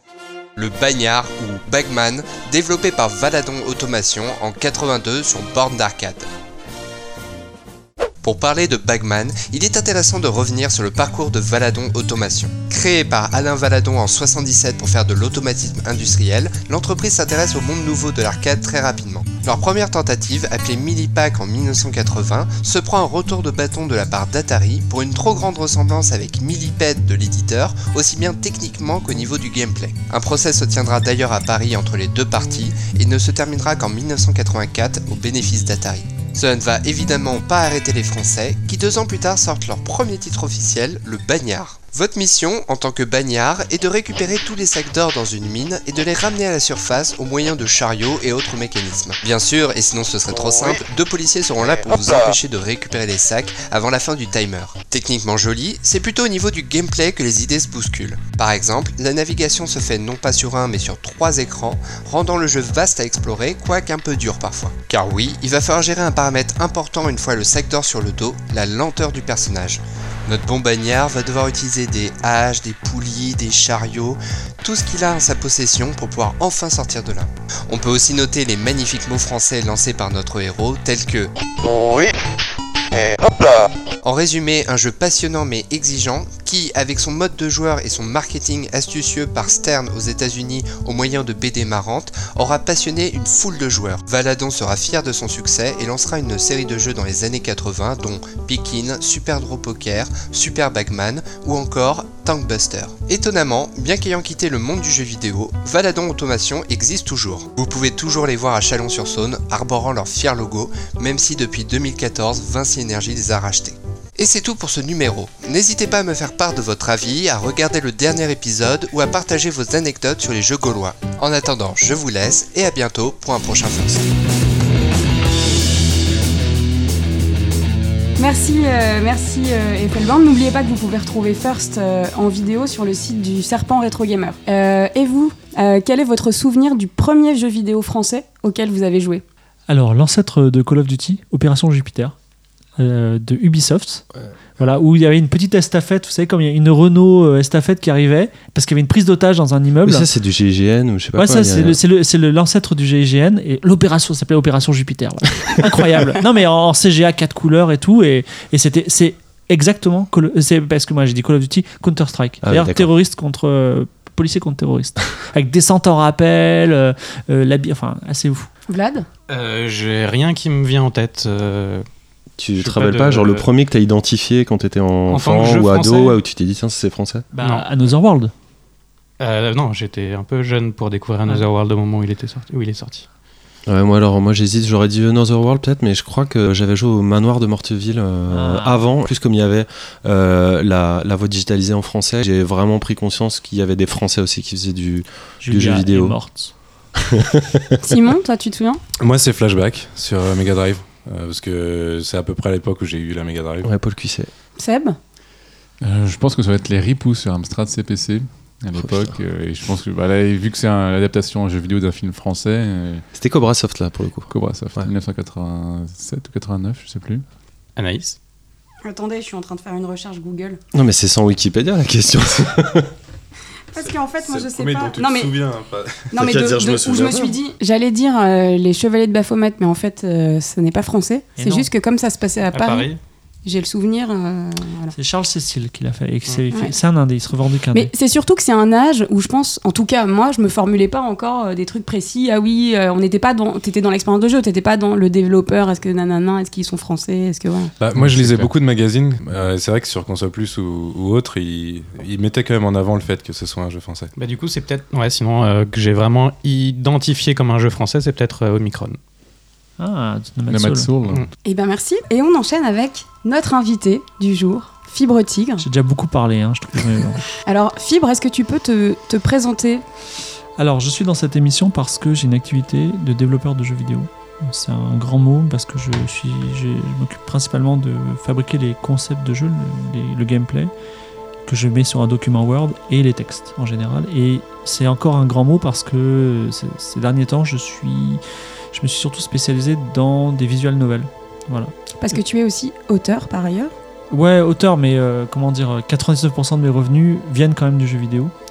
Euh, et même malheureusement d'un seul jeu vidéo, donc je suis un peu Patrick Hernandez qui vit sur Bound to Be Alive depuis euh, 40 ans et qui dit euh, c'est quand, c'est quand que je vais prouver que c'était pas un coup de chance et que j'ai voilà, mais pour l'instant la preuve ne vient pas. Donc il y a 3-4 ans, j'ai fait un jeu qui s'appelle, enfin j'ai co-créé avec Michael qui est mon associé qui travaille dans une société qui s'appelle Miklo Studio, un jeu qui s'appelle Out There euh, qui est sur mobile, qui s'est très bien vendu, un jeu de, de gestion euh, dans l'espace, très narratif, et qui aujourd'hui se vend très bien encore, et il, a une- il- il vit très très bien. Voilà. Il a une longue traîne. euh. Et quand tu dis c'est très bien vendu, euh, t'as le droit ou t'as la Ouais, possibilité on de est, on est à plus de 500 000 unités. Ouais. Et là, on vient de le sortir euh, après PC. un an de travail. euh, euh, non, sur PC, ça fait un moment, mais en Chine. Et parce que le marché chinois est très très compliqué. Là, il faudrait une émission entière pour en parler, mais on va le sortir en Chine et ça se passe très très bien. Donc euh, voilà, on est Alors- encore dedans. Moi, Out There, ce qui me, ce que- les- il a des valeurs ce jeu, c'est-à-dire qu'il n'y a pas de combat. Bon, parce qu'on n'avait pas l'argent, hein, mais on a transformé cette faiblesse en force. Et euh, il n'y a, pas de- il y a pas de système financier interne. C'est-à-dire qu'on ne peut pas acheter de l'or. Enfin, si on trouve de l'or, ça sert à rien. Par contre, si on trouve de l'oxygène, c'est très important. Et ce sont des valeurs que j'appelle un petit peu anti-américaines, entre guillemets. Parce que aujourd'hui, les jeux vidéo, ils marchent sur deux choses. On a une calache, on tue des gens. Et euh, quand on a tué, quand on a tué quelqu'un, on, lui fait les poches et on gagne de- des pièces d'or. Et on peut acheter des calaches plus puissantes. C'est un peu le principe des jeux vidéo. Et quand on y pense, c'est c'est les deux fondements du capitalisme, c'est-à-dire le, voilà, le capitalisme et le bellicisme, c'est-à-dire on, est dans l'Amérique. Et euh, j'essaie de faire maintenant des jeux au sein de Micro Studio qui sont à, l'inverse de ça, c'est-à-dire que il n'y a jamais d'argent, il n'y a jamais de combat. Alors, There, pour rappel, donc, euh, on incarne un astronaute qui se réveille euh, d'une longue cryogénisation et on se retrouve, euh, on se retrouve euh, dans l'espace. On est perdu dans l'espace. Et euh, là, l'aventure commence. Donc, euh, c'est un jeu en- d'aventure spatiale, un- de gestion de ressources, où on va, voilà, tout- toute la difficulté, parce que c'est un jeu extrêmement difficile, il Oui. faut, faut le préciser, toute la difficulté du jeu vient de justement cette gestion euh, de ressources. Donc, il faut gérer le vaisseau, euh, faire avancer le, le vaisseau. Alors, il y a différentes ressources. Parce que en avançant dans le jeu, on se rend compte qu'on peut aussi changer de vaisseau pour aller plus loin, etc. Euh, Il y a beaucoup Il y a- de règles cachées qu'on découvre au fur et à mesure du Exactement. jeu. C'est l'essence du, du roguelike. Il y a de, plusieurs actes narratifs qui, qui, qui vont faire en sorte qu'il y a plusieurs fins. Alors, dans une de tes, dans une de tes interviews, tu disais que. euh, parce qu'il y a beaucoup de gens qui ont dit oui, mais euh, moi, j'arrive pas à le finir, etc. Je crois qu'il y a cinq fins différentes. Et tu disais que euh, l'important, c'était pas de le finir, c'était plus l'expérience de, de immersive, en fait. Bah, va- quand je rencontre Mickaël et qu'il me demande de faire un document de gameplay sur Out There, enfin sur un jeu, à l'époque ça s'appelait Le Naufragé, et après il s'est appelé Drifter, et en fait ça après il s'appelait Out There. Euh, je sortais d'un livre dont vous êtes l'héros que j'avais fait, pour euh, une, une, une- une artiste qui était à la Villa Médicis, et qui s'appelait euh, Le Chant des Oubliés, voilà, qui se passait dans les étoiles, et je m'étais beaucoup renseigné sur les étoiles, et c'était très déprimant parce que quand vous ouvrez, c'est pire qu'un Stephen King, quand vous ouvrez un livre de physique, on vous explique que ben, dans, dans quelques milliards d'années, il n'y aura plus rien. Tout ce que vous avez fait, ça va disparaître. Et même si, même si vous gravez sur du bronze des choses, ben, ça va disparaître parce que les atomes vont, vont, vont, vont mourir eux-mêmes. Les, les atomes ont une fin. Le soleil va se transformer en Ah non, ça, le soleil, c'est une chose, mais même le- si on va sur d'autres soleils, si on arrive à survivre, à un moment, même l'atome lui-même a une Ah ouais, vie, c'est- tu vois. c'est- plus que quelques milliards d'années alors. Voilà, donc du coup, euh, c'est quand même un destin euh, tragique et je voulais tout, ce- tout ce qui est hostilité de l'espace, parce qu'on dit l'espace, les lasers, les extraterrestres sexy, tout ça, et en fait je voulais montrer qu'au contraire, on manque d'oxygène, on est seul, euh, on déprime et c'est horrible, voilà. C'est un peu l'esprit d'Out There. Donc, du coup, j'ai mis un petit peu d'Ulysse dedans, un petit peu. Et miracle, en fait, euh, justement, euh, la Russie s'est retrouvée dans un peu le mythe de Gagarine là-dedans. Et du coup, on a 40% de nos ventes se font en Russie, donc on est très content. Voilà. Donc voilà, c'est un jeu assez exigeant, très difficile, euh, comme vient de le dire. Euh, c'est une vraie expérience de jeu parce qu'il tient euh, beaucoup euh, à la musique du jeu, faut le souligner, et, et au texte que tu as écrit. Alors, euh, juste, j'en profite parce que. donc, c'est- pas des textes procéduraux. Parce qu'en en ce moment, alors j'ai écrit un long article d'ailleurs sur jeuxvideo.com, allez le lire, c'est très intéressant. Sur, parce que j'ai- on a. En fait, en gros, aujourd'hui, quand vous écrivez des textes, que ce soit de dialogue, du lore, vous avez trois possibilités. Vous les écrivez. Vous utilisez de la combinatoire, c'est-à-dire que, euh, un peu comme Raymond Queneau, vous mettez des bouts de phrases et vous les combinez ensemble. On peut pousser la combinatoire à de la, à de la régénération procédurale, donc c'est un peu ce qui était sur No Man's Sky. Et enfin, le dernier point, on peut utiliser l'intelligence artificielle. Et après, il y a encore un cinquième point sur lequel on travaille en ce moment. Je pourrais vous en parler si vous avez le temps. Et en gros, si vous voulez, la leçon de No Man's Sky, qui était très intéressante, c'est que la génération procédurale, ça crée plus de vide que de contenu. Et du coup, on a privilégié des textes normaux. Alors, quelqu'un pourrait dire oui, mais si vous écrivez euh, 50 textes, euh, quand je relis les 50, j'ai plus envie de jouer à votre jeu. Et en fait, le fait est que euh, dans la vie réelle, vous pouvez avoir que 800 amis. Parce que quand vous avez, euh, on va dire, 830 ou 1000, bah, vous commencez à oublier ceux du début.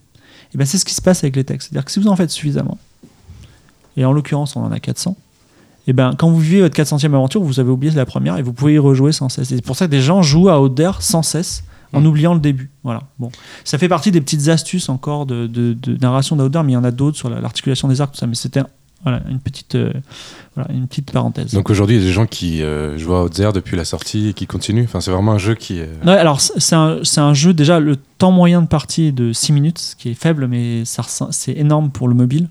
Mais oui, effectivement, oui, il y a des gens qui, ben, déjà, on va dire, il y a des gens qui finissent le jeu dans sa fin la plus dure. On appelle ça la fin jaune. Pour la finir, euh, même moi, j'y arrive pas. Euh, Il faut vraiment y jouer beaucoup, quoi, parce que c'est très très difficile. Donc voilà. Alors moi j'ai fini toutes les fins du jeu. Oh. Euh, et j'ai rejoué à Outzer euh, juste avant l'émission et euh, je me suis laissé piéger comme au début. J'ai- voilà, j'ai fini toutes les fins encore, etc. Vous y avez joué un petit peu Moi, j'ai beaucoup joué euh, sur euh, PC, en l'occurrence, pas sur, euh, pas sur mobile. J'ai essayé sur Mac, mais euh, ça a bugué euh, dès le tutoriel. D'accord. On ne pouvait pas glisser l'hydrogène dans, euh, dans le, le carburant, donc euh, ça n'a pas duré très longtemps. Euh, et, euh, et oui, oui, bah, tu- il y a un peu aussi un côté, un côté euh, civilisation de encore un tour, un dernier tour, un dernier tour. à chaque fois qu'on meurt, quand on se dit allez, on en recommence une, on en recommence beaucoup, une, et parce qu'on meurt énormément. Le principe, c'est de sauter de système solaire en système solaire, d'arriver donc dans un système où il y a entre 0 et 4 planètes, si je ne m'abuse, et, euh, et on peut après descendre sur les planètes qui sont habitées ou pas, rocheuses ou gazeuses, et euh, aller. euh, Voilà, en fait, c'est quand vous, faites une abstraction du jeu, c'est un pierre papier ciseau parce que vous avez trois types de planètes habitées, roches, gazeuses. Les gazeuses vous donnent du fuel, mais vous perdez de la coque. Donc vous êtes et, de l'oxygène. Vous êtes obligé d'aller sur des planètes rocheuses pour pouvoir avoir du métal, pour avoir votre coque, mais vous perdez du fuel. Et vous allez sur la planète de la vie. Donc à chaque fois, il y a un système de pierre papier ciseaux. C'est-à-dire qu'il faut avoir toujours maintenir l'équilibre, ne pas être tenté par, euh, euh, enfin toujours être très prudent. Et si, si- voilà. Oui, de pas faire quatre planètes euh, rocheuses d'affilée. euh. Ouais, voilà, il faut toujours avoir en tête les, les risques possibles. Et pour tromper les joueurs, ce qu'on a fait, c'est que, on- bon, par exemple, également mathématiquement, normalement, on utilise des lois assez simples. C'est-à-dire que si vous, dans un jeu vidéo, si vous achetez un item, il va vous coûter une pièce d'or. Si vous en achetez deux, ça coûtera deux, et ainsi de suite. Là, on a utilisé, par exemple, euh, des lois logarithmiques qui sont pas très intuitives. Du coup, on commence à creuser, on creuse, on en a un petit peu, on creuse moyen, mais on en a beaucoup. Après, on en creuse beaucoup, beaucoup, ben, on n'en a pas tant que ça. Et du coup, il y a une sorte de mystère. On se dit, c'est mathématique, mais c'est pas aléatoire. Et donc, euh, c'est un jeu qu'on apprivoise, euh, mais pas naturellement. Voilà, bon, c'est des parties petites Donc, astuces. Outzer qui est jouable sur mobile et sur PC. Donc, Euh, après le succès d'Outzer, vous avez sorti Outzer Chronicles. Alors d'abord on a sorti Out There Omega, ça nous a coûté assez cher parce Ah qu'il a fallu rebuilder le jeu. Bon voilà, bon, bref. Euh, oui, on a sorti une version PC améliorée parce qu'on avait de l'argent et on a voulu, on- parce qu'on a sorti le jeu parce qu'on avait plus de ressources, voilà, personnelles. Donc euh, on l'a sorti, il a bien marché, donc on a pu, euh, on a pu sortir une version euh, upgrade et les gens qui avaient déjà le jeu, ils l'ont eu une upgrade gratuite, voilà. Je- Ah, je- c'est- je- Excuse-moi, juste pour revenir sur, euh, sur mon expérience justement sur Outzer avant qu'on passe à autre chose et avant Omega. Ouais. Moi, j'y avais joué aussi euh, à sa sortie et c'est marrant, j'ai l'impression qu'il y a deux profils de joueurs surtout tel que tu, tu résumes le gameplay. Il y, a les, il y a les bons joueurs, en tout cas ceux qui vont survivre, et les mauvais joueurs, un peu plus freeride, dont je fais partie.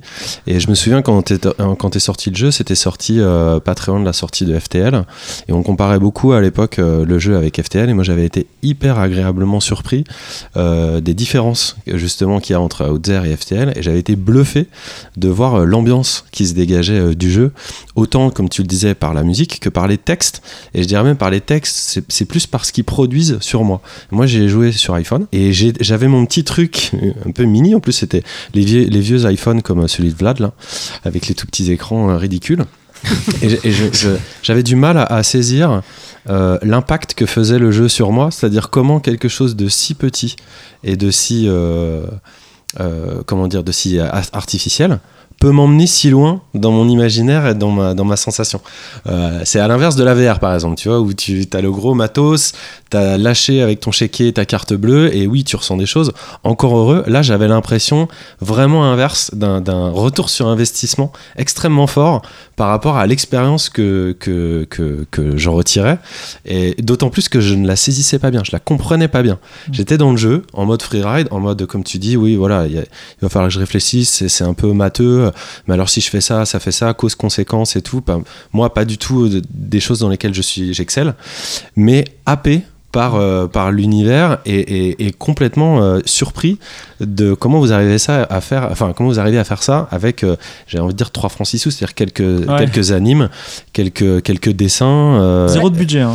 Ça Non, tient beaucoup, c'est ce qu'on dit. ça hein, m'avait vachement impressionné ouais. À la musique, au texte et euh, à, la, mécanique de Au- jeu. Au graphisme aussi. enfin, graphisme. ça une forme de cohérence tout, en fait qui façon. lit tout Mais, et qui fait que ça marche euh, ça marchait super bien et du coup euh, dès qu'on me, dis- on me disait oui non mais il y a FTL et tout je disais non mais ça n'a rien à voir c'est pas du tout le même jeu jouez-y et vous allez voir que c'est pas du tout la même chose Ouais, juste un- par exemple une petite remarque quand on peut rencontrer un extraterrestre, euh, la phrase c'est rencontrer la vie, ce qui est une Ouais. phrase un peu Mhm. bizarroïde, tu vois.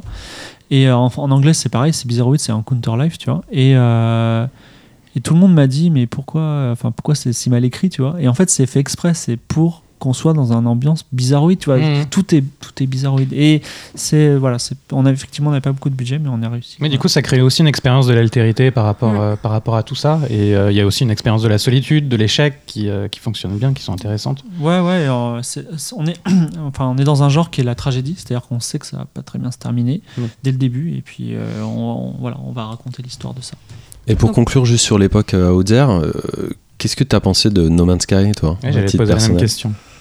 Alors, euh, No Man's Sky, euh, euh, euh, comment vous dire toi, toi, tu, tu- il est sorti deux ans avant euh, No Man's Sky. euh, Ouais, alors, non, il est, alors il est avéré euh, de la- de l'aveu même des éditeurs qu'ils ils nous ont copié. Ça, c'est la règle. C'est normal. on- tout, le monde est un hum, like de quelque chose. Donc, il y a pas de, j'ai pas de problème avec ça. Ce qui, ce qui m'a beaucoup intéressé dans, dans Man's Sky, c'est que euh, justement, a, une de mes obsessions en ce moment, c'est la génération procédurale. Est-ce que la génération procédurale peut produire du contenu intéressant? Est-ce que demain, quand on joue à Skyrim et qu'on rencontre un personnage, est-ce que la phrase qu'on va avoir, c'est une phrase qui va être générée par des algorithmes et pas une phrase écrite par un auteur? Parce que c'est deux spécialités différentes qui et c'est des questions qui pèsent très très lourd. Et euh, effectivement, No Man's Sky s'est euh, planté. Voilà. Donc il a et voilà. Et je, je dis aussi que c'est assez exceptionnel dans l'histoire de, de l'humanité parce que euh, comment ça s'appelle? Vous avez Bethesda, ils faisaient Daggerfall et c'était complètement procédural. Et quand ils ont eu de l'argent, ils ont fait un jeu qui s'appelait Morrowind où là ils ont ils ont ils ont payé des gens très cher pour faire le travail que faisaient les algorithmes en mieux. Ce qui fait que le jeu vidéo est la seule industrie dans laquelle on a mis des humains pour faire le travail des robots jusqu'à présent. Et est-ce que la situation va s'inverser un jour Pour l'instant, la, réponse est non. Voilà. Est-ce que ça t'intéresserait d'avoir le budget dont a bénéficié euh, le studio de No Man's Sky pour faire un jeu? Alors clairement, euh, À un moment à. Miklo Studio, on a, on a deux visions différentes. Michael veut faire des jeux ambitieux et pas moi. Parce que moi, je considère qu'il y a très peu de jeux, et, et j'ai envie de dire pas de jeux, qui parlent correctement d'amour, par exemple, euh, de, de bonheur, de reconnaissance, c'est une constante. Il n'y en a pas. Un film vous fait pleurer, un jeu vidéo, ça vous fait pleurer. Euh, Il y a des auteurs, il y a des auditeurs qui vont dire Ouais, j'ai pleuré en faisant ça, blablabla. Ok, d'accord. Mais c'est pas pareil, c'est pas la même classe. Mais tout à l'heure, tu nous parlais d'Ico et tu disais que quand Yorda et Ico se prenaient la main, que c'était quand même très touchant, Ouais, tu étais sensible. Il y a 1000 il y a 1000 jeux qui sortent par jour. Il y a un Nico. Ouais. Je veux dire, donc c'est, il y a très- les jeux vidéo pour l'instant sont un ratage complet en termes de transmission d'émotions. Et je pense qu'on peut déjà se concentrer juste avec du texte, avec des choses minimalistes, essayer de, de faire quelque chose. Et quand on arrivera à faire ça, on pourra mettre euh, le budget de GTA V sur ce type de jeu. Mais pour l'instant, on- n'arrive pas à faire l'essentiel. Euh, je pense qu'on a tous à peu près le même avis sur les productions Ubisoft, sur les Assassin's Creed, qui sont très pato et balourds, alors qu'ils ont vraiment beaucoup de budget et qui font des histoires et des personnages qui, qui nous évoquent rien, qui nous font pas rêver. On n'a pas envie de coucher avec des personnages de, de Ubisoft, ils sont pas sexy ni rien, tu vois. Donc c'est, euh, j'aimerais que le jeu vidéo produise ça, produise qu'on ait une fascination pour les personnages, voilà. Alors justement, euh, Out There, donc il y a eu la version Omega, tu l'as rappelé, et vous avez sorti euh, Out There Chronicles. Alors, ah ouais, pour être plus précis, euh, alors c'est une histoire euh, très, très, compli- très longue, mais en gros, ma, ma Ce meuf. podcast risque d'être très long de toute Ouais, façon. voilà. Alors, comme on a le temps, ma meuf me plaque euh, en mai 2015 et euh, je m'inscris sur Tinder. C'est- vous allez voir, ça, ça va loin. hein. je m'inscris sur Tinder et euh, je rencontre, euh, je rencontre des nanas qui sont super chiantes. Et euh, elles me parlent euh, et c'est nul, tu vois. Je, me, je, suis tellement dégoûté que j'efface Tinder et j'efface mon compte. Et euh, je me dis, ce serait vraiment cool de créer un Tinder dans lequel tu ne discutes pas, mais tu choisis, entre, tu choisis des punchlines, tu vois. Parce que non seulement la fille, elle est belle, mais en plus, elle te dit des trucs de fou, tu vois. Et là, tu dis, ouais, je vais la rencontrer. Et je me suis dit, ben, peut-être que je vais faire ça. Et j'ai commencé à travailler dans ma tête sur un concept qui s'appelait Romantic Adventure, qui sera un Tinder d'aventure. Voilà. Et euh, j'y rencontre. euh, Est-ce excuse-moi, est-ce que tu as joué à Rain Eh oui. récemment? Alors, c'est euh, c'est un Français d'ailleurs qui l'a fait, hein, mais euh, moi, ça date d'avant ça. hein, donc. Et, euh, mais c'est pas pareil, parce que Reigns prend la mécanique de Tinder, tandis que moi, je voulais faire rencontrer des gens par un jeu d'aventure. Voilà. Et euh, du coup, j'ai rencontré, euh, je suivais une équipe de trois jeunes talentueux euh, d'une école qui s'appelle l'ICANN, qui sont venus à moi, ils m'ont dit, vas-y Fibre, euh, t'as pas, un- t'as pas des concepts de jeu Et je leur ai proposé huit concepts de jeu, dont un jeu de cuisine, que j'aimerais faire, un simulateur de cuisine, tu vois un, un tactical d'escalade, bon bref. Et à un moment, je, je leur dis, bah voilà, sinon j'ai Romantic Adventure. Ils m'ont dit, Romantic Adventure Banco, tu vois. Et donc ils bossent, ils font un jeu réel où vous avez votre iPhone, j'ai mon iPhone, on se rencontre. Et en fait, euh, ben, toi, t'es une fille, moi, je suis un mec, et euh, je te prends en, en- comment ça s'appelle, en, en, euh, en autostop. Et d'ailleurs, dans le playtest, ça va. On se demandait. non, je te prends en autostop, je prends en autostop, et là, on commence à parler ensemble, et ça peut être fou. C'est-à-dire que la fille, elle peut venir braquer une banque, euh, on peut discuter des ronds-points, tout ça. Et les, pour information, les dialogues étaient faits dans le proto par Carrie Bahu. Voilà. Ah oui. Donc tu vois, le Marrant. monde est tout petit. Ah oui. Et J'ai envie euh, d'y jouer du coup. non mais non, et, et, et donc ce proto on l'a fait et les gens et le playtest et euh, Midnight Mood donc le collectif qui crée le jeu m'a dit écoute euh, les gens ils préfèrent jouer au jeu d'aventure plutôt que de se rencontrer. La drague est moins importante que le jeu parce qu'il y a une interaction qui se fait. Et du coup, on a créé, on a commencé à mettre sur pied un jeu qui est encore en développement et qui est vraiment très très ambitieux. J'ai jamais autant écrit pour un jeu de 100 000 mots. S'appelle Antioch. Et courant du mois de mars 2016, Mickaël me dit euh, Tu te souviens quand tu avais fait le document de game design de Out There? Tu m'as dit, Mickaël, t'as qu'à le jeu en trois mois, ça nous a pris un an. Et il m'a dit, bah voilà, moi je te mets au défi de faire un jeu en trois mois. On s'est tapé dans la main, mars 2016.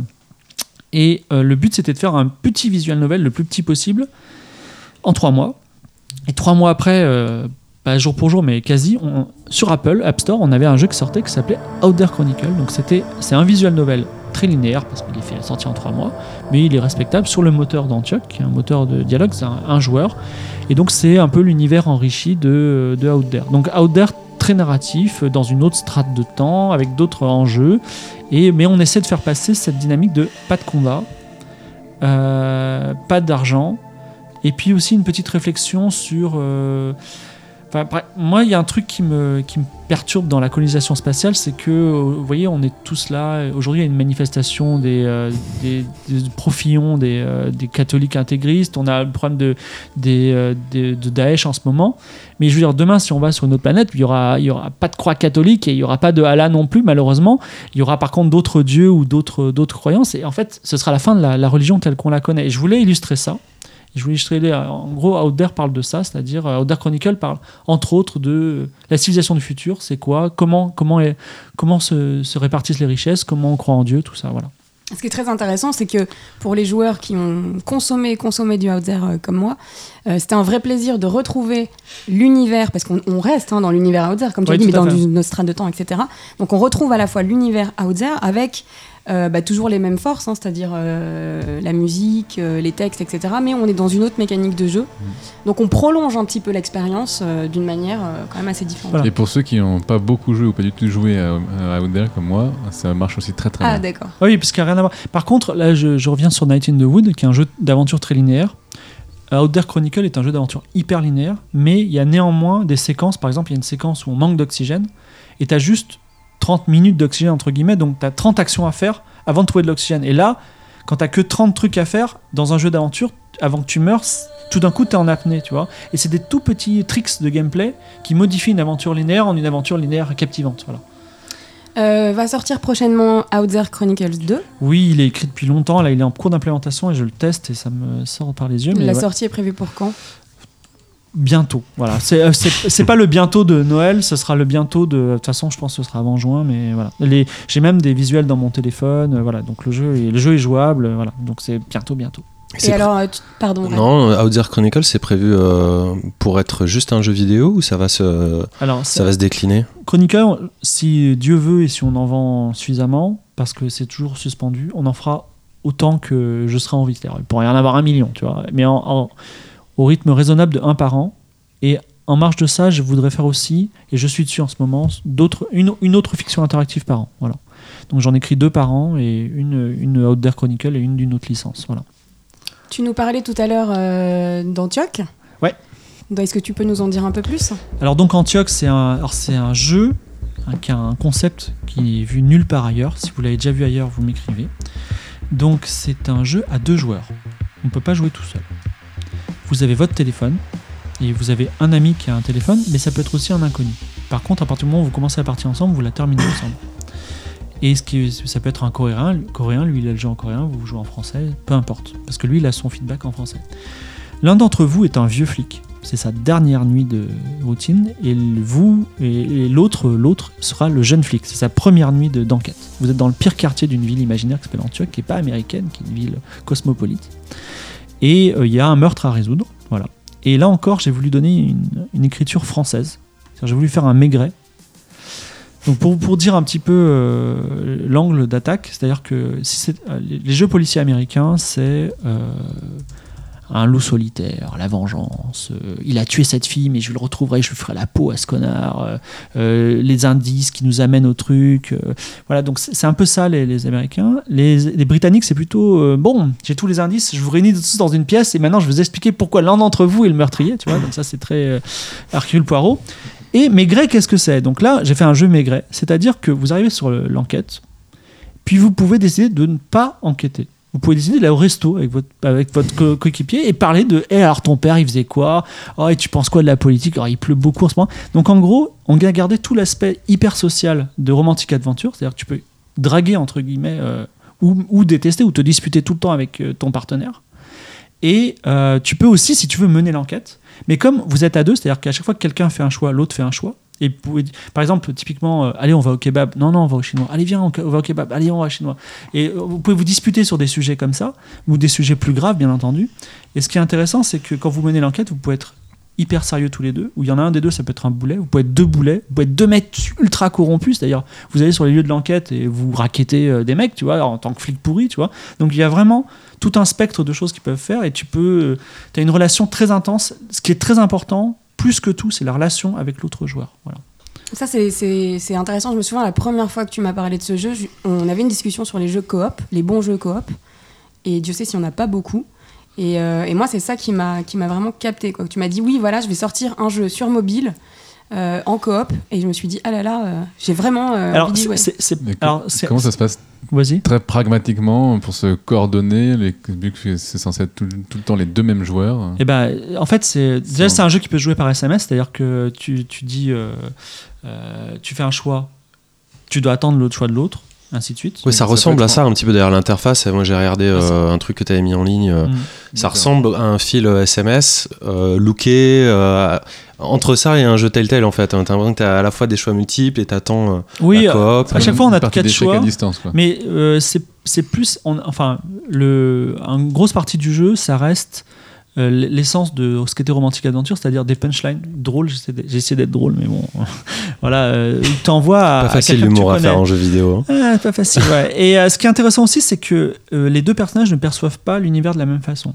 Et parfois même, ils comprennent pas la même chose. C'est-à-dire que il y a un mec qui va dire il faut aller au sud, et l'autre il va entendre il faut aller au nord. Et donc ensuite on dit bon on va où? Et eux, en leur fort intérieur, ils sont persuadés qu'un faut aller au sud, l'autre faut aller au nord. Et ils vont s'engueuler, tu vois. Alors qu'il y en a juste un qui a pas compris ou, le- ou un indique qui lui a pas dit le bon truc. Donc du coup, ça- ce qui est intéressant, c'est que le jeu va créer des disputes où euh, et comment ils vont régler ça? Est-ce qu'ils vont, est-ce qu'ils vont s'excuser un moment? Est-ce qu'ils vont dire t'as qu'un connard? Voilà, je sais pas. Et ça, c'est très intéressant. Voilà. Et donc ça se joue en asynchrone où il y a toujours un, des, Asynchrone. un, un qui attend l'autre. Voilà, C'est un peu comme du Scrabble. euh, enfin, Ouais, c'est le même principe que le Scrabble. On attend que l'autre ait joué Tout à fait. et on continue l'aventure comme ça. Voilà. Donc en Et fait, ça peut se jouer sur une semaine avec une personne. Ah, ça sera même beaucoup plus long parce que c'est un jeu qui est très très long. Par contre, ça reste un jeu. Enfin, vous pouvez terminer le jeu, résoudre le crime et résoudre la, la grande histoire. euh, Et derrière, il y, a des, il y a des tas de side quests complètement délirantes. Ça se passe en 86, hein, c'est un peu particulier. Et euh, mais vous pouvez aussi tout simplement euh, bah, aller au resto, discuter avec votre pote et c'est tout. Voilà, ça peut être un simulateur de. Tu peux passer 5 minutes de bon temps avec quelqu'un. Voilà. Et toujours avec des choix prédéfinis. C'est-à-dire qu'à aucun moment on peut insulter la personne. Ou... Bah, par, contre- mais par contre, à un moment, tu as des choix prédéfinis où tu peux insulter les gens. Ah, donc bon, voilà, ça va, ça. Et les protagonistes, c'est, euh, tu disais, les personnages? Alors c'est un, euh, vous pouvez, vous avez le choix des noms. J'ai essayé d'écrire, mais c'est très compliqué. J'ai essayé d'écrire pour faire en sorte que les, les, les personnages soient soit masculins et féminins. C'est-à-dire tu, tu peux jouer un homme ou une femme, mais c'est compliqué en français. En anglais, ça passera bien. Et euh, voilà pour diverses raisons. euh, voilà. Mais euh, sinon, tu, tu, tu donnes le nom que tu veux. Alors c'est un peu, on va peut-être mettre des noms prédéfinis comme Taggart et Rosewood, c'est les deux flics dans le flic de Beverly Hills, mais ça peut être Starkey Hutch, ce que vous voulez quoi. Donc on va être amené à jouer avec différents joueurs tout au long Ah de notre non. aventure. Non, non, tu commences l'aventure avec un joueur. C'est possible que tu. Non, non, mais le, le- notre pour la coop. je Ah oui, bien sûr. Ça sera plein de joueurs différents, un peu comme Ah dans. non, Non, non, tu, com- tu commences l'aventure avec euh, ton, le- un personnage et un joueur, et tu finis le jeu avec ce joueur. En fait, j'ai du, du mal à exprimer parce que je voudrais prendre un autre jeu en exemple, mais je voudrais pas spoiler.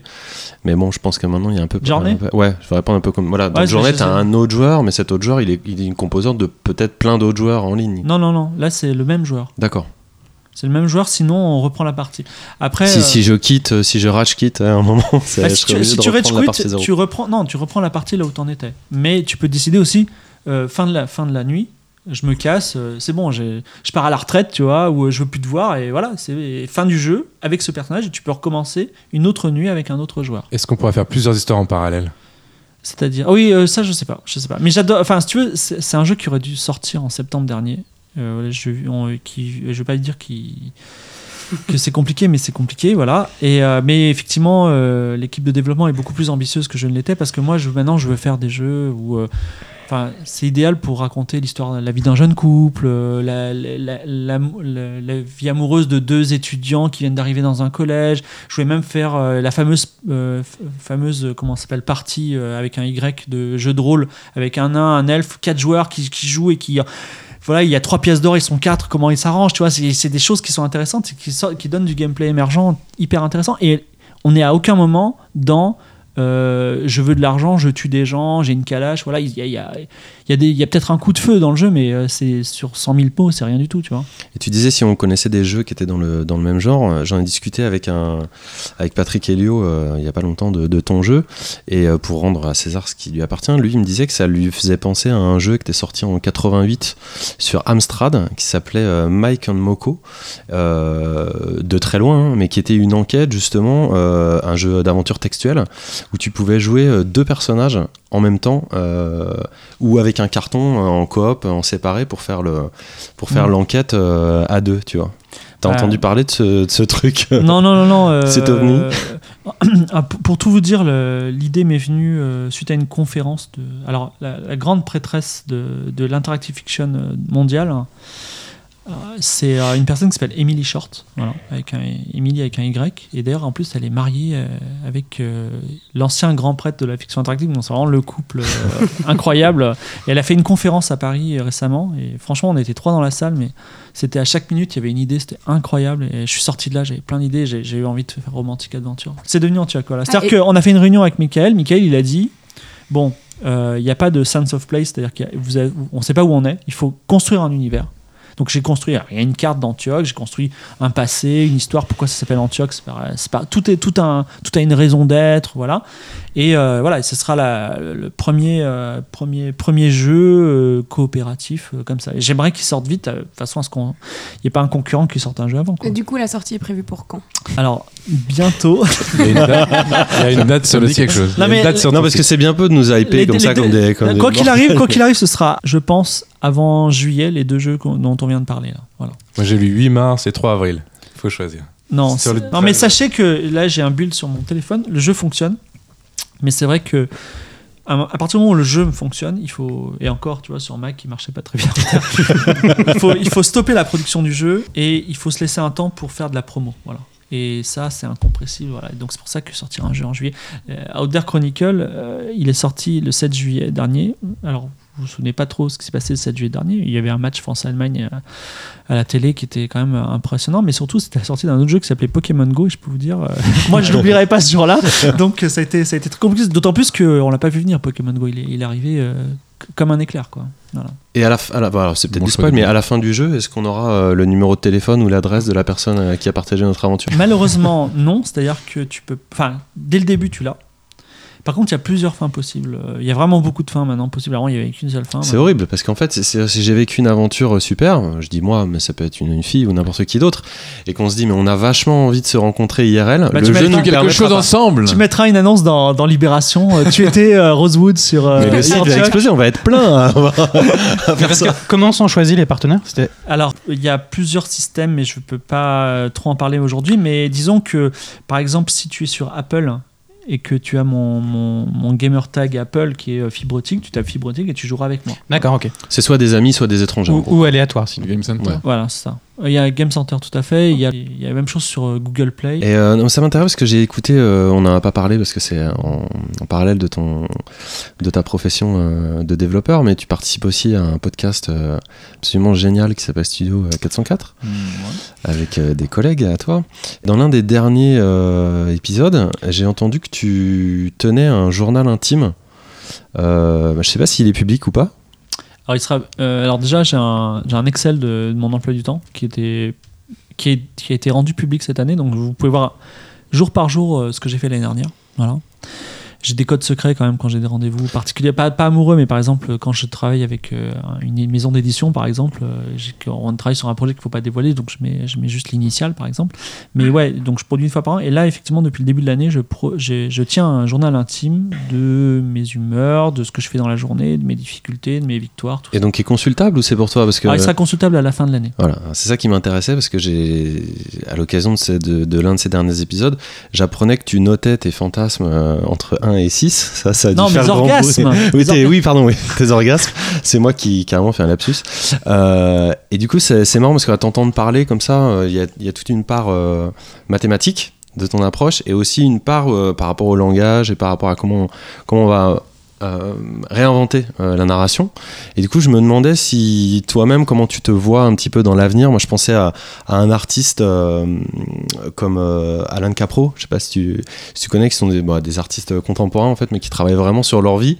Où je me suis demandé si un jour on allait avoir la vie de Fibre Tigre en jeu, parce que tu as l'air de t'inspirer énormément de ce qui t'arrive. Mais déjà, mais je, je te fais remarquer que tu parles à un mec que t'appelles Fibre Tigre, hein, tu vois. Oui. Je m'appelle pas Jean-Pierre machin, tu vois. Donc déjà, effectivement, moi je. C'était pas facile à la naissance, tu veux dire, dès le début. Ah, non, mais Fibre Tigre, il existe que depuis euh, 2012. hein. Euh, Avant ça, il n'existait pas et je faisais un, un job euh, très ordinaire. Et euh, un jour, j'ai créé, créé une bible de personnages exactement comme on ferait pour un personnage de fiction, Fibre Tigre. Et euh, je, voilà, il, il y a une part de il y a beaucoup de fiction dans, dans tout ce que je raconte, voilà, notamment sur Snapchat, euh, un peu sur Twitter. Et euh, ça fait partie de comment dire, quand on est indépendant, euh, on n'a pas un éditeur qui va acheter euh, un million d'euros de 4 par 3 dans Paris pour faire la promotion de votre jeu. Il faut faire la promotion de votre jeu par tous les moyens. Et moi, j'ai pas trop d'amour propre, tu vois. Donc ça tombe bien. euh, je peux faire la cour pour dire les choses à des youtubeurs, par exemple, à des gens influents. Et je travaille moi-même sur ma propre marque pour pouvoir parler de mon jeu. Et souvent, d'ailleurs, on me dit euh, ah, Fibrotique, c'est un vendu. il Et ouais, j'ai pas de problème avec ça parce que ça marche, tu vois. C'est exactement comme le spam, c'est dégueulasse, mais ça marche, tu vois. C'est pour ça que ça, ça survit. Et Il n'y a ça pas fait de mauvaise publicité. Il y en a quand même, mais, mais euh, en général, euh, voilà. Donc, c'est- effectivement, cette mise en scène dont tu parles, pour moi, euh, je vais peut-être te décevoir énormément, mais elle a un but commercial, mais qui est de l'ordre de la survie, tout simplement. J'ai envie tout simplement de, vivre en tant que développeur et pouvoir vendre à peu près mes jeux. Ça marche comme ça. Et autant c'est vrai que c'est caricatural, autant en France, les développeurs, ils ont un peu le complexe que j'appelle le complexe de l'artiste maudit. C'est-à-dire, ils font un jeu qui a une certaine valeur et ils ne font rien pour être lu, vu ou, ou joué parce qu'ils disent si j'ai de la valeur, les gens viendront qu'à moi. Et c'est faux. C'est-à-dire que les gens, si tu as écrit le, fait le plus beau jeu du monde, les gens ne viendront pas à toi. Il faut vraiment que tu le comprennes. Il faut les gens préférant jouer à un jeu médiocre mais qui a fait parler de lui ou d'un quelqu'un d'influent que d'un un jeu fabuleux fait par un inconnu. Et ça, c'est une, vérité fondamentale.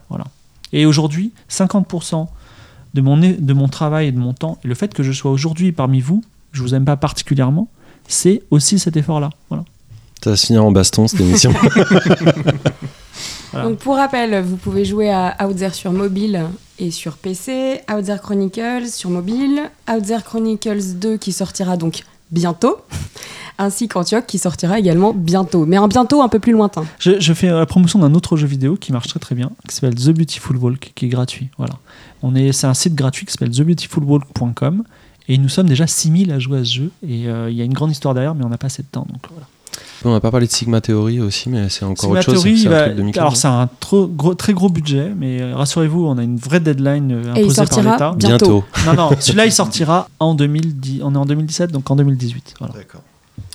Euh, merci Fibre, vous pouvez retrouver euh, Fibre Tigre sur Twitter, euh, at Fibre Tigre, et sur Snapchat. Voilà, c'est ça, Fibre Tigre. Alors on va enchaîner Red avec le point VR.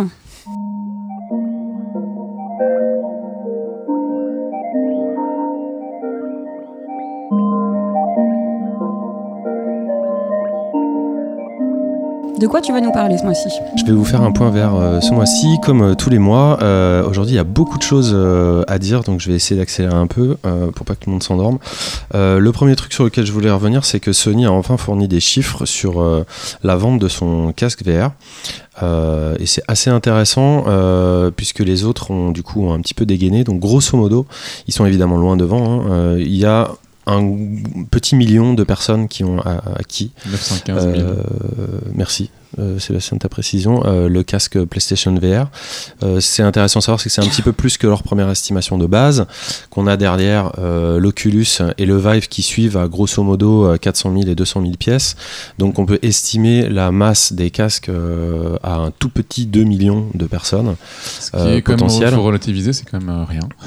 Ouais, Il y a le Samsung Gear aussi hein, qui est dedans. Après, quand tu dis rien, je suis pas d'accord. Simplement, ce... Enfin, lancer un jeu sur PlayStation, Enfin, sur PlayStation VR, 1 million d'unités, ça veut dire quoi Que tu vas avoir. euh, déjà, tout le monde ne va pas acheter ton jeu. Tout le monde n'est pas la cible de ton jeu, donc ça fait déjà même pas la, moitié. Et parmi ceux qui sont la cible, tu auras, euh, une- seulement une, une minorité qui va euh, faire le, geste de lâcher de l'argent. Donc ton, ton marché, c'est quoi? C'est 100, 100 000 Alors moi, tu me demandes à moi. Moi, je sais pas parce que moi, je, je, je, Non, mais je ne développe pas des choses en VR. En tout cas, si, mais c'est pas officiel. Et euh, mais en tout cas, ça n'empêche pas euh, Sony euh, d'annoncer qu'ils vont lancer une centaine d'expériences ou de jeux sur VR en 2017.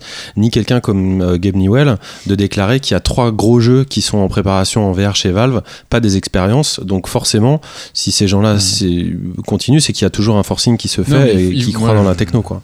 oui, oui, il faut, il faut que ça, ça Alors. continue, mais il y a 10 millions de, de Kinect et on en parle encore de Kinect. Il y avait, il y avait 500 millions de dollars de, de promotion. euh. Il y, a- il y une comparaison encore plus méchante, c'est euh, tout ce qui était euh, Guitar Hero. Il y a Ouais. des millions de guitares qui traînent dans des greniers maintenant et voilà et maintenant on a oublié mais bon c'est vrai ce que tu dis, simplement, euh, je pense qu'il est un peu tôt encore pour faire le bilan de toute façon de. oui, oui, non, on, de- fait, on fait le bilan parce qu'ils ont de donné ces un premier chiffre. Euh, là, simplement, ce que je constate, moi aussi, j'ai trouvé que c'était plutôt petit euh, comme, comme chiffre. Manifestement, ça n'a pas l'air de freiner, de freiner les fa- les fabricants. Tant mieux. tant mieux. Tant mieux. Simplement, le risque entre guillemets, ou en tout cas le constat, c'est que on commence à être sûr que si la VR s'émancipe, ça sera pas grâce aux jeux vidéo. Ouais, je, pense que, je pense que c'est à peu près clair. D'ailleurs, je pense que c'est aussi à peu près clair que c'est pour ça que Facebook a racheté Oculus. Euh, pas pour le jeu vidéo. Juste- non, pas c'est pour le, pas pour le jeu un pan. Il y a tellement d'autres applications. Donc ça reviendra euh, peut-être. Pour l'instant, c'est en train de devenir un peu un marché de niche, comme euh, les simulateurs de vol euh, l'étaient à une certaine époque, tu vois, qui nécessitaient un certain nombre de d'investissements en termes de joystick, etc. Donc ça veut pas dire que ça va disparaître pour autant. Mm. Euh, bon, on verra. hein, Il y a encore pas mal de, de gros titres justement euh, à venir. Il y a, tu parlais d'Oculus. Oculus, on a profité pour annoncer une baisse de prix aussi, euh, ce qui euh, c'est largement le temps. Je pense qu'il va y avoir encore des nouveaux, des nouvelles choses qui vont être montrées euh, cette année. Euh, Parce que l'Oculus est à combien maintenant? 200, euh, 200 dollars de moins, je crois. Ouais, 200 de... ouais, bah j'écoute Seb. Seb, il sait bien les choses, donc je lui fais, je lui fais Bah, confiance. déjà qu'il coûtait 200 dollars le dev kit, ça veut dire qu'il est pas très Non, cher. non, non. Euh, c'est- c'est 600 euros, alors, quoi. c'est 589 euros au lieu de 699. Oui, bah après, c'est normal. Mais moi, ce qui- ce qu'il faut aussi pen- penser, c'est que dans quelques années, on, dit oui, mais le PlayStation VR, c'est normal, c'est beaucoup moins cher que le reste.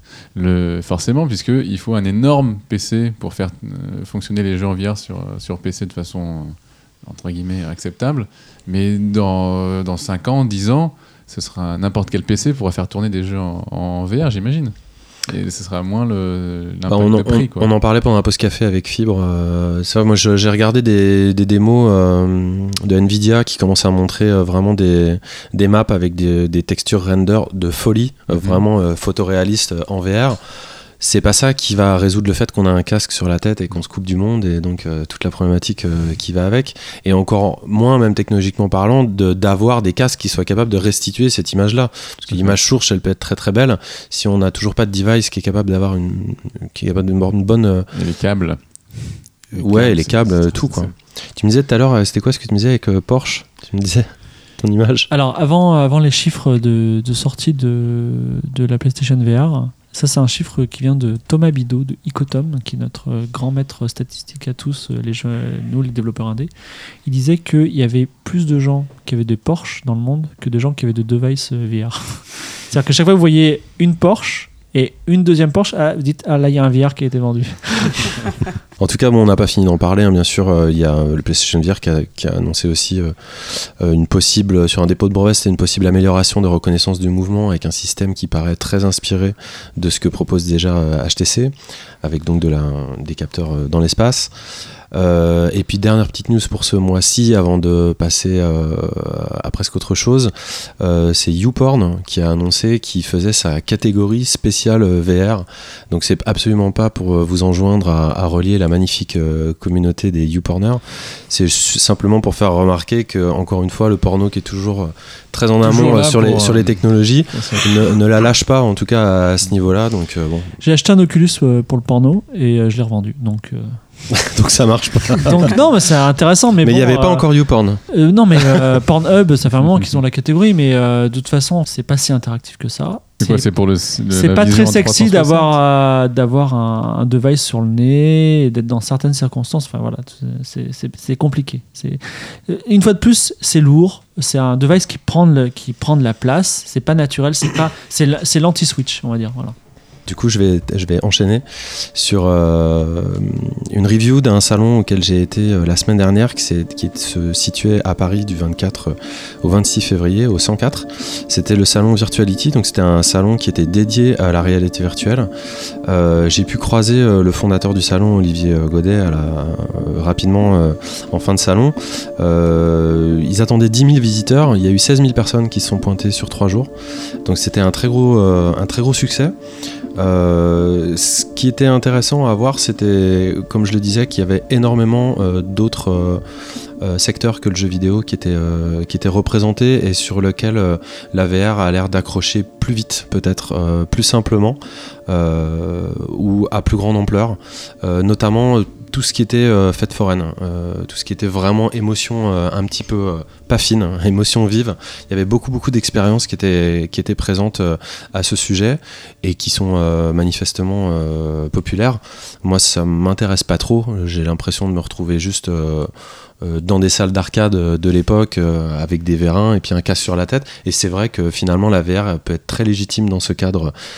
Ça, ça me choque pas du tout. C'est juste que ça me ça me, ça me produit rien de neuf, donc tant mieux si ça, si ça peut se développer euh, là-dedans. Euh, le prix du salon a été euh, décerné à une, une machine qui s'appelle Timescope, qui est grosso modo une espèce de périscope, un tube qui permet de faire de la VR un peu partout. Donc on n'a pas besoin de chausser véritablement le, le casque et on peut se poser ça, j'en sais rien, j'ai envie de dire des trucs aussi funky qu'à la poste ou au Monoprix du coin. Alors, il y en a à Bastille, je crois. dans.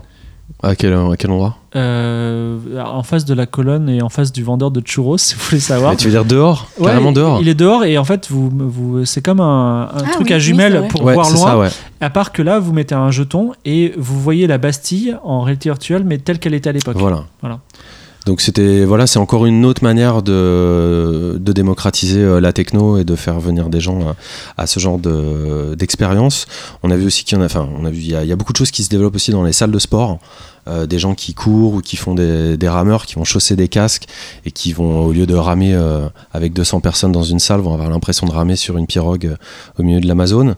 Ce genre de trucs très intelligents, mais qui, pourquoi pas, peuvent euh, marcher à ceux qui, euh, qui sont intéressés.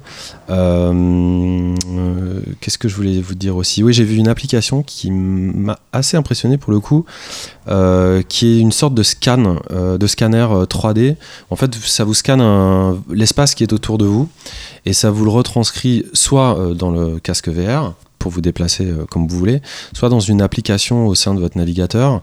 Et là, ça marche un petit peu comme Street View, comme Google Street View, sauf que vous pouvez vous décaler d'un mètre ou deux, c'est-à-dire que ça prend vraiment des photos un peu partout et ça, euh, ça recompose un univers euh, complètement en 3D, en FPS. Et vous pouvez naviguer comme ça dans un. Donc c'est assez impressionnant parce qu'ils ont, ils ont mis deux démos en ligne, je pense que je mettrai les liens. euh, sur le site et vous, vous verrez c'est assez impressionnant en fait parce qu'on se retrouve dans un univers FPS mais photographique donc ça je trouvais que c'était que c'était pas mal et enfin je voulais revenir sur quelque chose moi qui m'a qui m'a beaucoup plus touché c'est un studio qui s'appelle Smart VR Studio, euh, un studio français euh, qui était déjà connu euh, notamment pour une application qui a déjà fait parler d'elle qui s'appelle The Walk, qui était une application qui vous invite à monter en haut d'un building au-dessus de New York et de, de, mon- de monter en équilibre sur une planche en bois au-dessus du vide avant de vous jeter dans le vide. Euh, donc on en a parlé déjà hein, euh, au moment où la VR est sortie euh, l'année dernière. C'est une expérience que vous pouvez retrouver au MK2 VR, justement le, bar dont tu parlais tout à l'heure, Fibre. Et cette boîte-là, qui fait d'autres choses, donc elle avait, un stand, hein, elle montrait différentes, différentes applis qui, développent, notamment quelque chose qui était très drôle et qui a fait un peu parler, qui s'appelle Excalibur VR, où euh, vous retrouvez dans un espace dédié, donc un ring vide, parce qu'il faut avoir de la place, et une épée géante en euh, dans les mains. Et en fait, euh, dans le casque VR, on se fait attaquer par un dragon qu'il faut pourfendre. Et c'est assez drôle de voir. euh, moi, j'ai vu des, des gens y jouer, des, des mecs assez petits ou, ou, des filles qui tenaient cette épée géante à faire vraiment des gestes dans tous les sens. Bon. après, si tu veux, je, me, je, ris de la même façon quand je vois des enfants dans un château géant gonflable. quoi. C'est un peu le même, le même état d'esprit. Ça va pas bien loin. Euh, et c'est pas pour ça que je voulais vous en parler.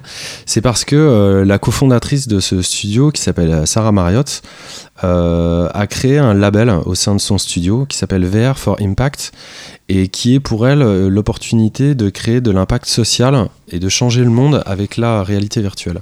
Donc euh, elle, son but, c'est de sensibiliser euh, les gens à des causes. Et le premier exemple que qu'on pouvait euh, voir, elle a fait une conférence sur la question aussi, c'est le problème des, des réfugiés.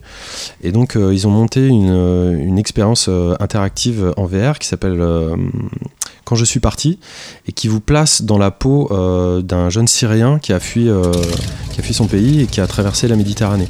Euh, donc c'est une vraie personne qu'ils ont, qu'ils ont rencontrée.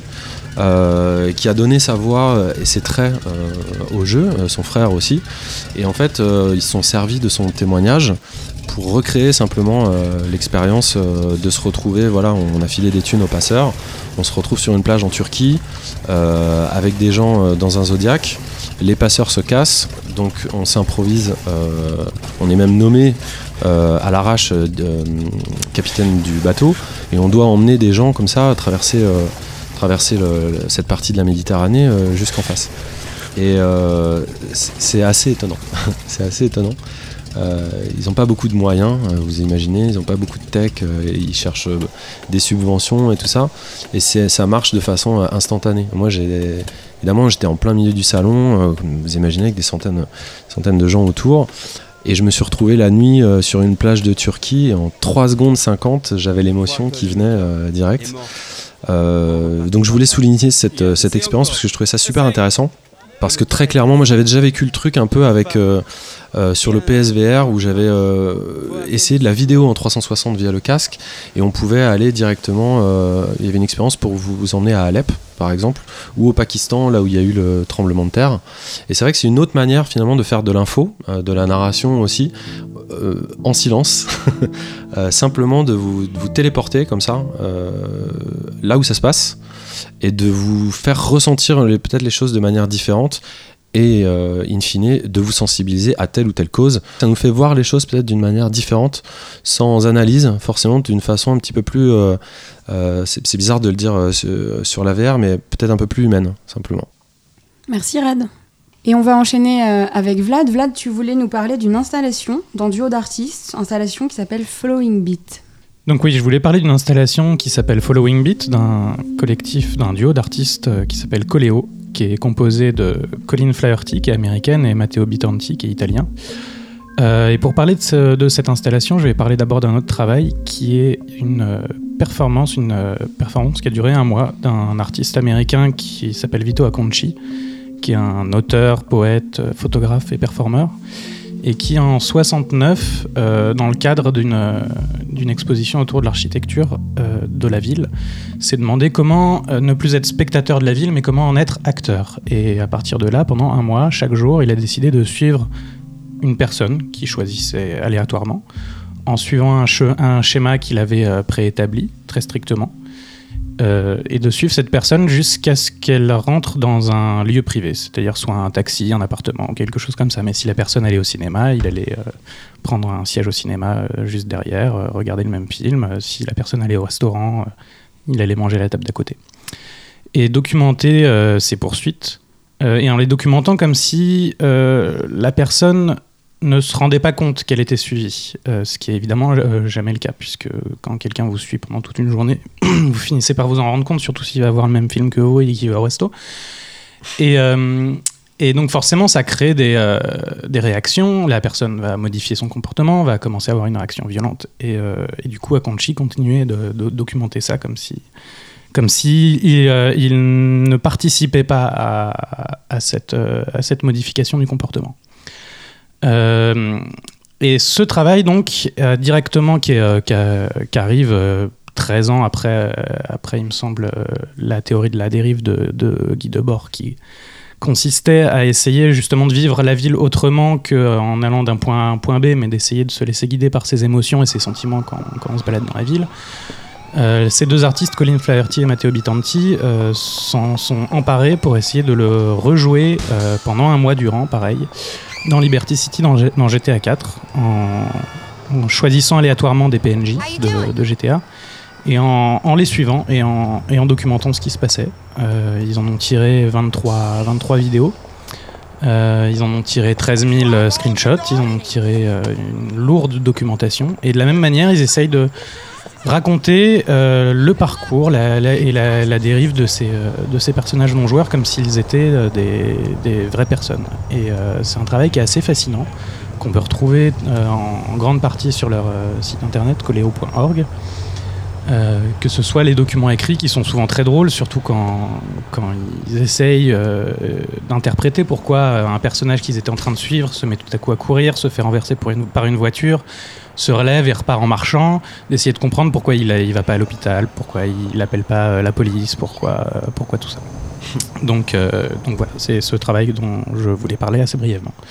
Ça s'appelle Following Beat. Et euh, c'est vraiment la démarche artistique parce qu'ils pourraient contacter Rockstar pour leur filer. euh, Non, non, la démarche artistique. de, l'IA. La démarche est artistique, euh, ils, ont, euh, ils travaillent beaucoup autour des jeux vidéo euh, en général et particulièrement autour de GTA 4.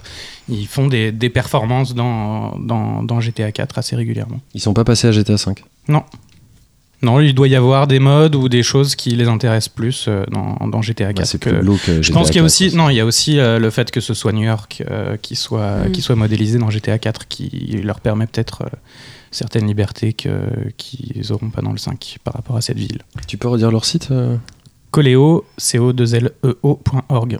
Je crois que le moteur des comportements des PNJ n'est pas pareil en- dans le 5 parce que C'est possible aussi. euh, quand on suit les personnages du 5, ils commencent à fuir. Et puis après, ils euh, quand on les rattrape et qu'on les menace, ils s'accroupissent et ils, ils bougent plus. En fait, c'était un peu pour euh, exciter les joueurs, tu vois, à faire des choses intéressantes.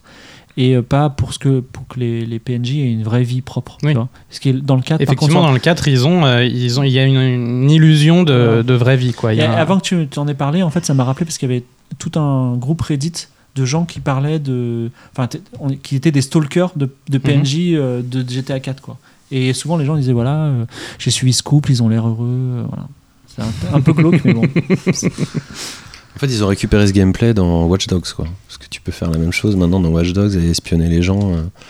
Ouais, d'ailleurs, je trouve ça assez sympa parce que dans Watch Dogs, quand, enfin, en gros, quand tu tires sur des flics, tu peux savoir leur bio et tu vois, genre, euh, à deux mois de la retraite, euh, à donner. Enfin, tu vois qu'ils ont accentué les, les gentils. Voilà. C'est c'est pas, c'est c'est pas inintéressant. Voilà. Merci Vlad. Donc on, retrouve, euh, on retrouve toutes ces infos sur le site coleo.org. Et euh, on enchaîne avec Seb. Seb, toi, tu, tu vas nous parler de l'exposition qui a lieu en ce moment euh, à la Fondation EDF, euh, exposition Game, et qui se tient jusqu'au 27 août.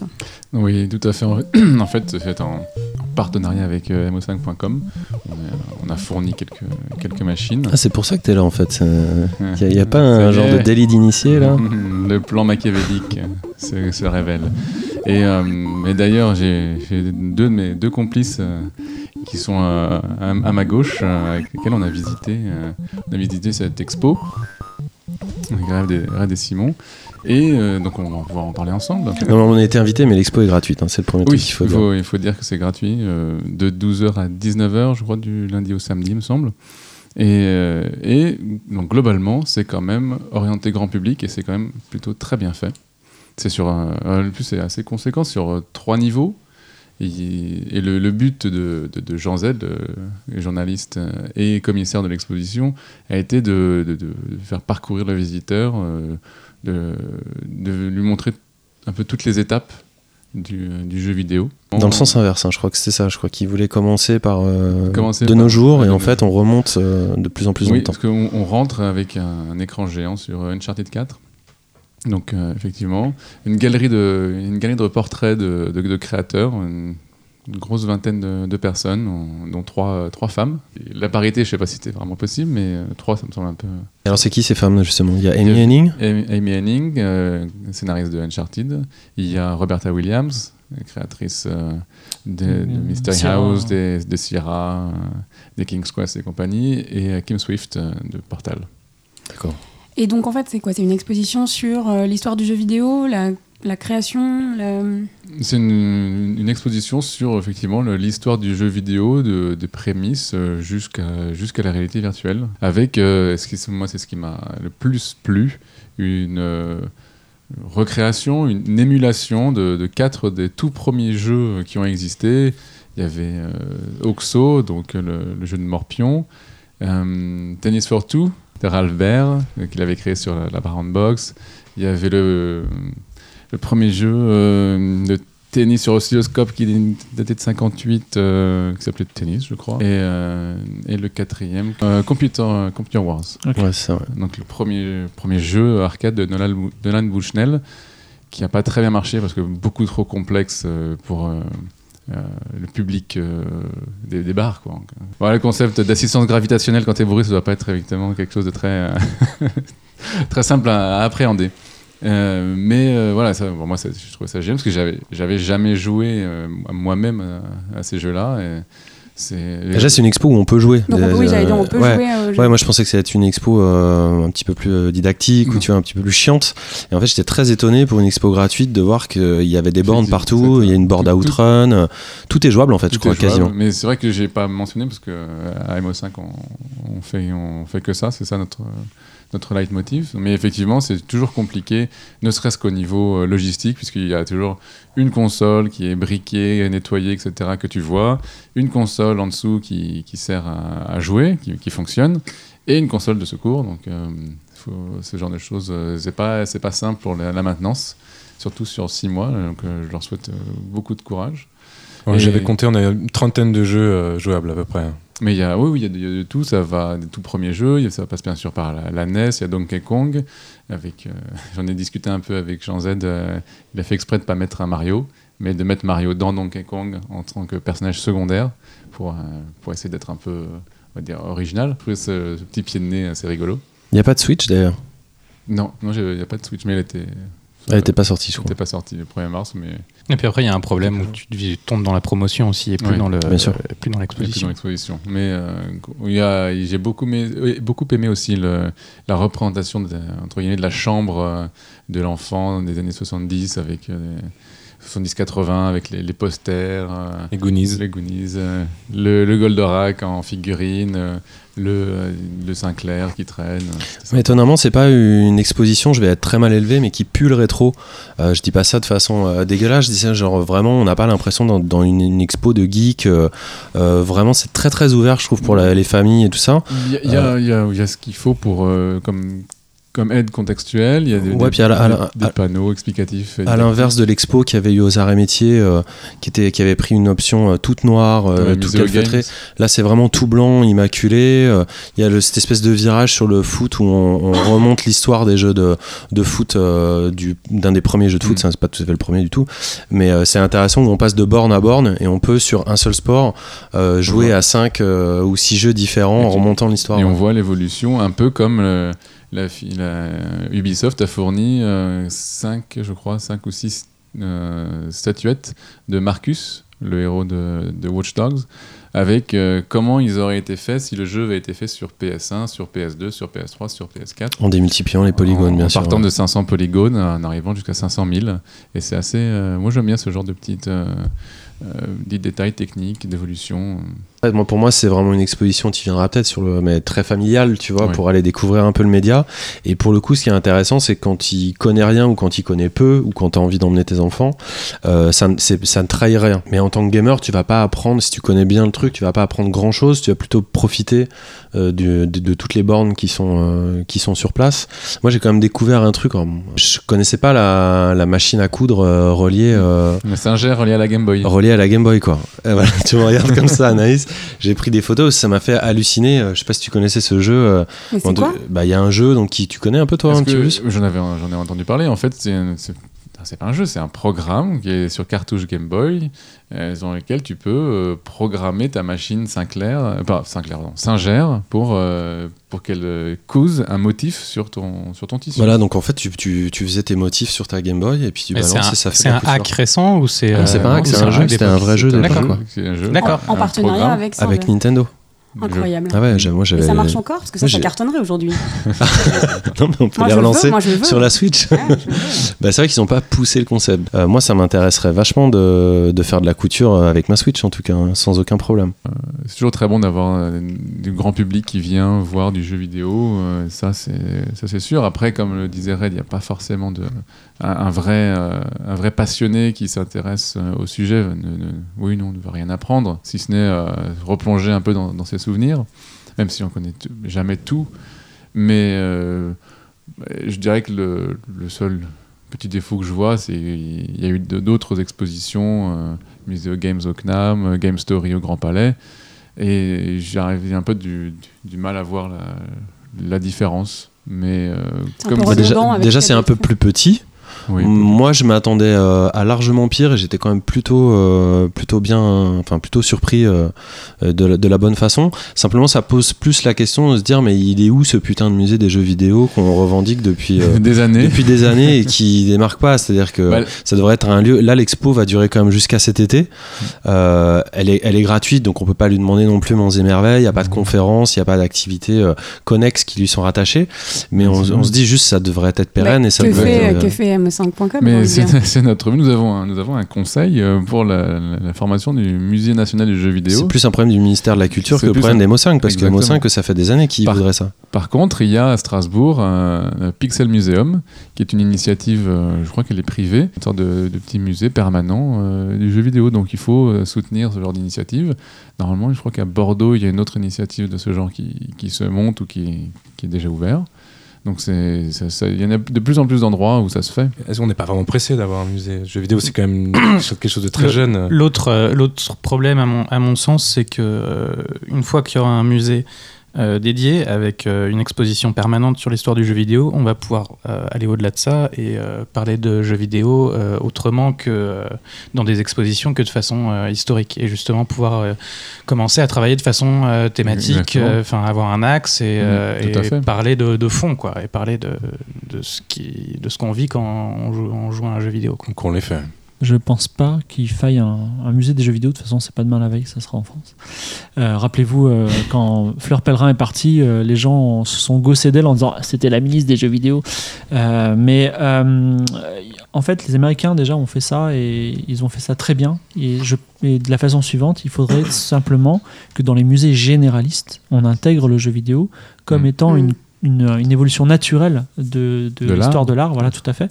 Et aujourd'hui, au MoMA, par exemple, il y a, une, il y a C'est- Another World en collection permanente. Il y a, il y a Et- 20 jeux, effectivement, mais c'est- l'un l'un n'empêche pas l'autre. De la même manière que tu peux avoir du jeu vidéo dans un musée d'art contemporain, et de la même manière que tu as un musée des tapisseries, tu peux avoir un musée du jeu vidéo. L'un n'empêche pas l'autre. Simplement, il faut dépasser, il faut pouvoir, faut avoir les moyens de dépasser euh, l'exposition purement historique autour Parce du jeu vidéo. si si vous voulez un musée privé de, de jeux vidéo, je pense à Art Ludique qui est à la Cité de la Mode, là. Oui. Et euh, il est permanent, bah, il existe. Et euh, effectivement. euh, Il n'est pas consacré exclusivement aux jeux vidéo. Non mais si le jeu vidéo reste dans sa bulle, ça n'a aucun intérêt. Si, si je peux voir un, un poussin, euh, une, un Michel-Ange et euh, un jeu vidéo à côté, là on commence à comprendre quelque chose parce qu'il y a des liens directs finalement. Mais en même temps, euh, si, si tu as un endroit où tu te dis, voilà, comme disait euh, Vlad, où tu sais que tu vas aller pouvoir consommer de la culture euh, euh, vidéoludique à un endroit qui est pérenne, c'est pas forcé que ça soit toujours la même chose et toujours aller voir les sortes de vidéos. C'est Ah. c'est aussi intéressant. Euh, Ah, c'est un peu ce que fait, tu vois, la gaieté lyrique, quelque part. Ils sont Ça- pas encore ça, mais. Ça, ça, on pourra en parler, mais je trouve que, euh, par exemple, si demain on devait, euh, vous êtes conservateur du futur musée jeux vidéo français et que vous devez choisir 20 œuvres, 20, 20 seulement à exposer, euh, 20 œuvres majeures, c'est-à-dire qui sont les Mona Lisa du jeu vidéo, bah, c'est pas évident. Voilà. C'est- Parce qu'il une y a- torture, tu veux dire. Non, Hmm. non, parce que vous, vous, ce que tu disais. vous, vous connaissez bien, parce que vous, vous, vous, parleriez de vos jeux préférés, mais des Non, jeux, des jeux signifiants avancer le des jeux, médium. ouais, c'est- ou des jeux signifiants, ou des jeux qui ont un impact. Est-ce qu'il y aurait Pokémon Go? Moi, je pense que Pokémon Go devrait avoir sa place, même si c'est un jeu euh, tout à fait médiocre sur plein d'aspects. Donc, c'est euh, c'est compliqué aujourd'hui, et on manque d'une, on manque d'un lexique très simple d'histoire de l'art du jeu vidéo. On, on a, on arrive, on a, on a même pas un dictionnaire, on n'arrive même pas à définir des choses. On, on utilise parfois- des mots, on utilise des mots en anglais, review, euh, machin. on a- Gameplay. voilà, gameplay. euh, On a, Il y, a des, il y a des mots français, un Game système design. de jeu, ça existe, mais effectivement, Et même la, défi- la définition même de jeu vidéo, c'est pas évident. euh, Voilà. à Donc, euh, ouais, il faudra, il faut, faut, il faut qu'on ait des gens talentueux. On en a pas assez, et voilà. Je sais pas si vous aviez lu ce livre qui est très intéressant de Mathieu Triclot. si. La philosophie des jeux vidéo. vidéo, Mm. absolument. Effectivement, c'est un de ceux qui posent euh, les, les grosses pierres. Mm. euh, il, faut, il faut commencer par là, ouais. Eh bien merci, donc euh, je vous invite à aller voir l'exposition Game qui se tient à la Fondation EDF jusqu'au 27 août. Ouais, Et, et je, euh, je voulais juste dire, parce qu'on parle de trucs très Paris et tout ça, quand je parlais de la VR aussi, il y a un, un salon de la réalité virtuelle qui va avoir lieu à Laval aussi à la fin du mois de mars, qui s'appelle... euh, Laval Virtual Ouais, c'est ça, exactement, ouais. Et pour terminer cette émission, eh ben, euh, quartier libre.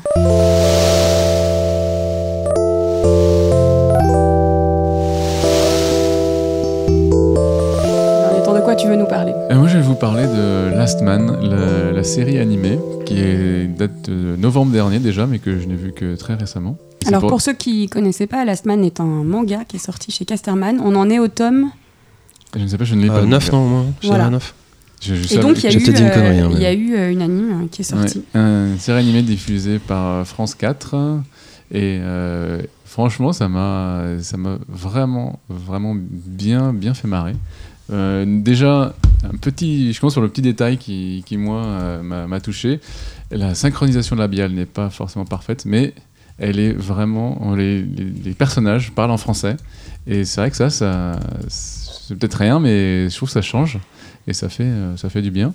Après, le, donc l'histoire, c'est euh, l'histoire de, de Richard Aldana, qui est un, un- un boxeur qui doit, qui se retrouve à protéger une petite fille qui s'appelle euh, Siri, tout en faisant un tournoi de boxe euh, matinée de, de fantastique avec des créatures mythiques. Et c'est c'est surtout, enfin, l'ambiance est vraiment, euh, vraiment hyper dynamique. Il y a un jeu vidéo hein, Il y a un jeu vidéo, qui exactement. s'appelle Last Fight, Ouais. développé par des Français, Piranha King. Ouais, j'en avais entendu parler, mais j'ai- vraiment j'ai entendu parler de cet univers, notamment sur Twitter, parce qu'il y a un- Parce que tu lisais pas le, le, le- le manga, toi? Non, je ne lisais pas le, pas le, pas le manga, C'est j'ai pas, pas joué au jeu, mais visiblement c'est une préquelle euh, du de ce manga français. Et bah, je pense que je vais m'y in- m'y intéresser maintenant. Bah à la base, on n'est pas revenu sur l'édito, mais à la base, c'est la conjugaison de trois auteurs. Donc euh, il y a Balak, euh, Bastien Vives et Michael sans la vie. Merci. Qui, qui ont voulu, qui, avaient- bon, qui sont baignés dans le manga déjà eux, bien et dans la culture euh, JV, et qui avaient envie de reproduire en fait la, la- le process des mangaka au Japon, donc de copier euh, le rythme de sortie euh, soutenu. euh.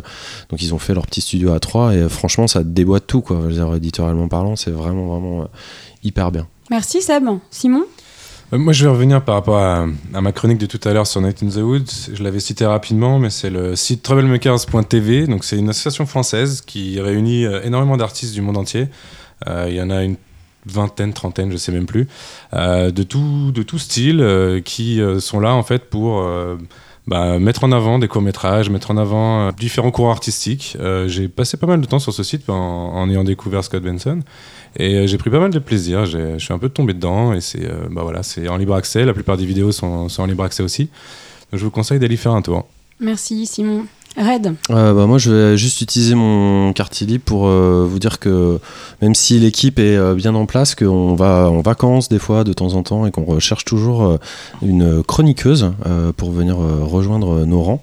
Donc, si, si vous sentez l'étoffe de rencontrer des gens illustres comme Fibre Tigre, vous pouvez, et que vous habitez sur Paris, parce que l'enregistrement se fait sur Paris malheureusement pour les provinciaux, bah, n'hésitez pas à rentrer en contact avec nous et on sera ravis de vous, euh, de vous rencontrer. Aussi pareil, euh, souvent, moi ça je peux moins vous le promettre, mais on invite souvent des développeurs et des développeurs français euh, pour, pour les soutenir, développeurs indés, euh, pouvoir participer un petit peu à leur promotion, découvrir leur univers, etc. Donc n'hésitez pas à nous envoyer des prods ou des trucs comme ça, parce qu'on essaie de se tenir informé, on n'est pas au courant de tout. Et, on a envie de se mettre à votre service aussi pour ça, pour faire découvrir vos jeux. Donc n'hésitez pas à nous contacter. Merci Red. Et toi, Phil Ouais, moi j'ai un truc à dire. J'ai euh, depuis quelques jours une chaîne Twitch, donc twitch.tv slash fibre tigre. Et donc je joue à des jeux, donc ça c'est très classique, mais j'ai le projet en 2017 de coder un jeu euh, dans le Twitchant le code pour montrer que c'est pas très compliqué de faire un jeu rudimentaire, d'accord? Et donc ce sera un jeu qui s'appelle, qui a un nom de code qui s'appelle Maspero, voilà. Et ce sera un mini MMO, donc c'est-à-dire il y aura 1000 joueurs et il y aura un gagnant. Et le gagnant ne gagne que si tous les autres joueurs sont d'accord pour que ce soit lui qui gagne. Voilà. Donc euh, je sais pas trop comment je vais faire, mais Et il gagne quoi? Bah, il gagne le jeu, c'est tout. Ah, il gagne le jeu.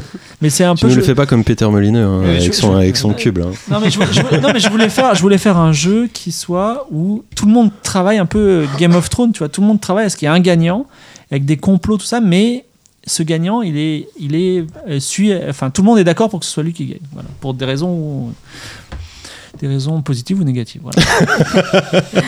Eh ben merci Fibre, on va suivre ça Anaïs, avec attention. Alors moi je voulais vous parler d'une BD, c'est Ah, original, c'est original.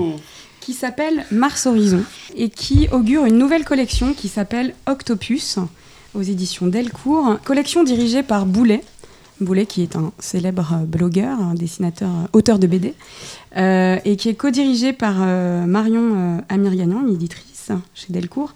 Euh, Mars Horizon, c'est quoi? C'est l'histoire euh, d'une équipe d'exploration, c'est le, nom de- la mission Mars Horizon.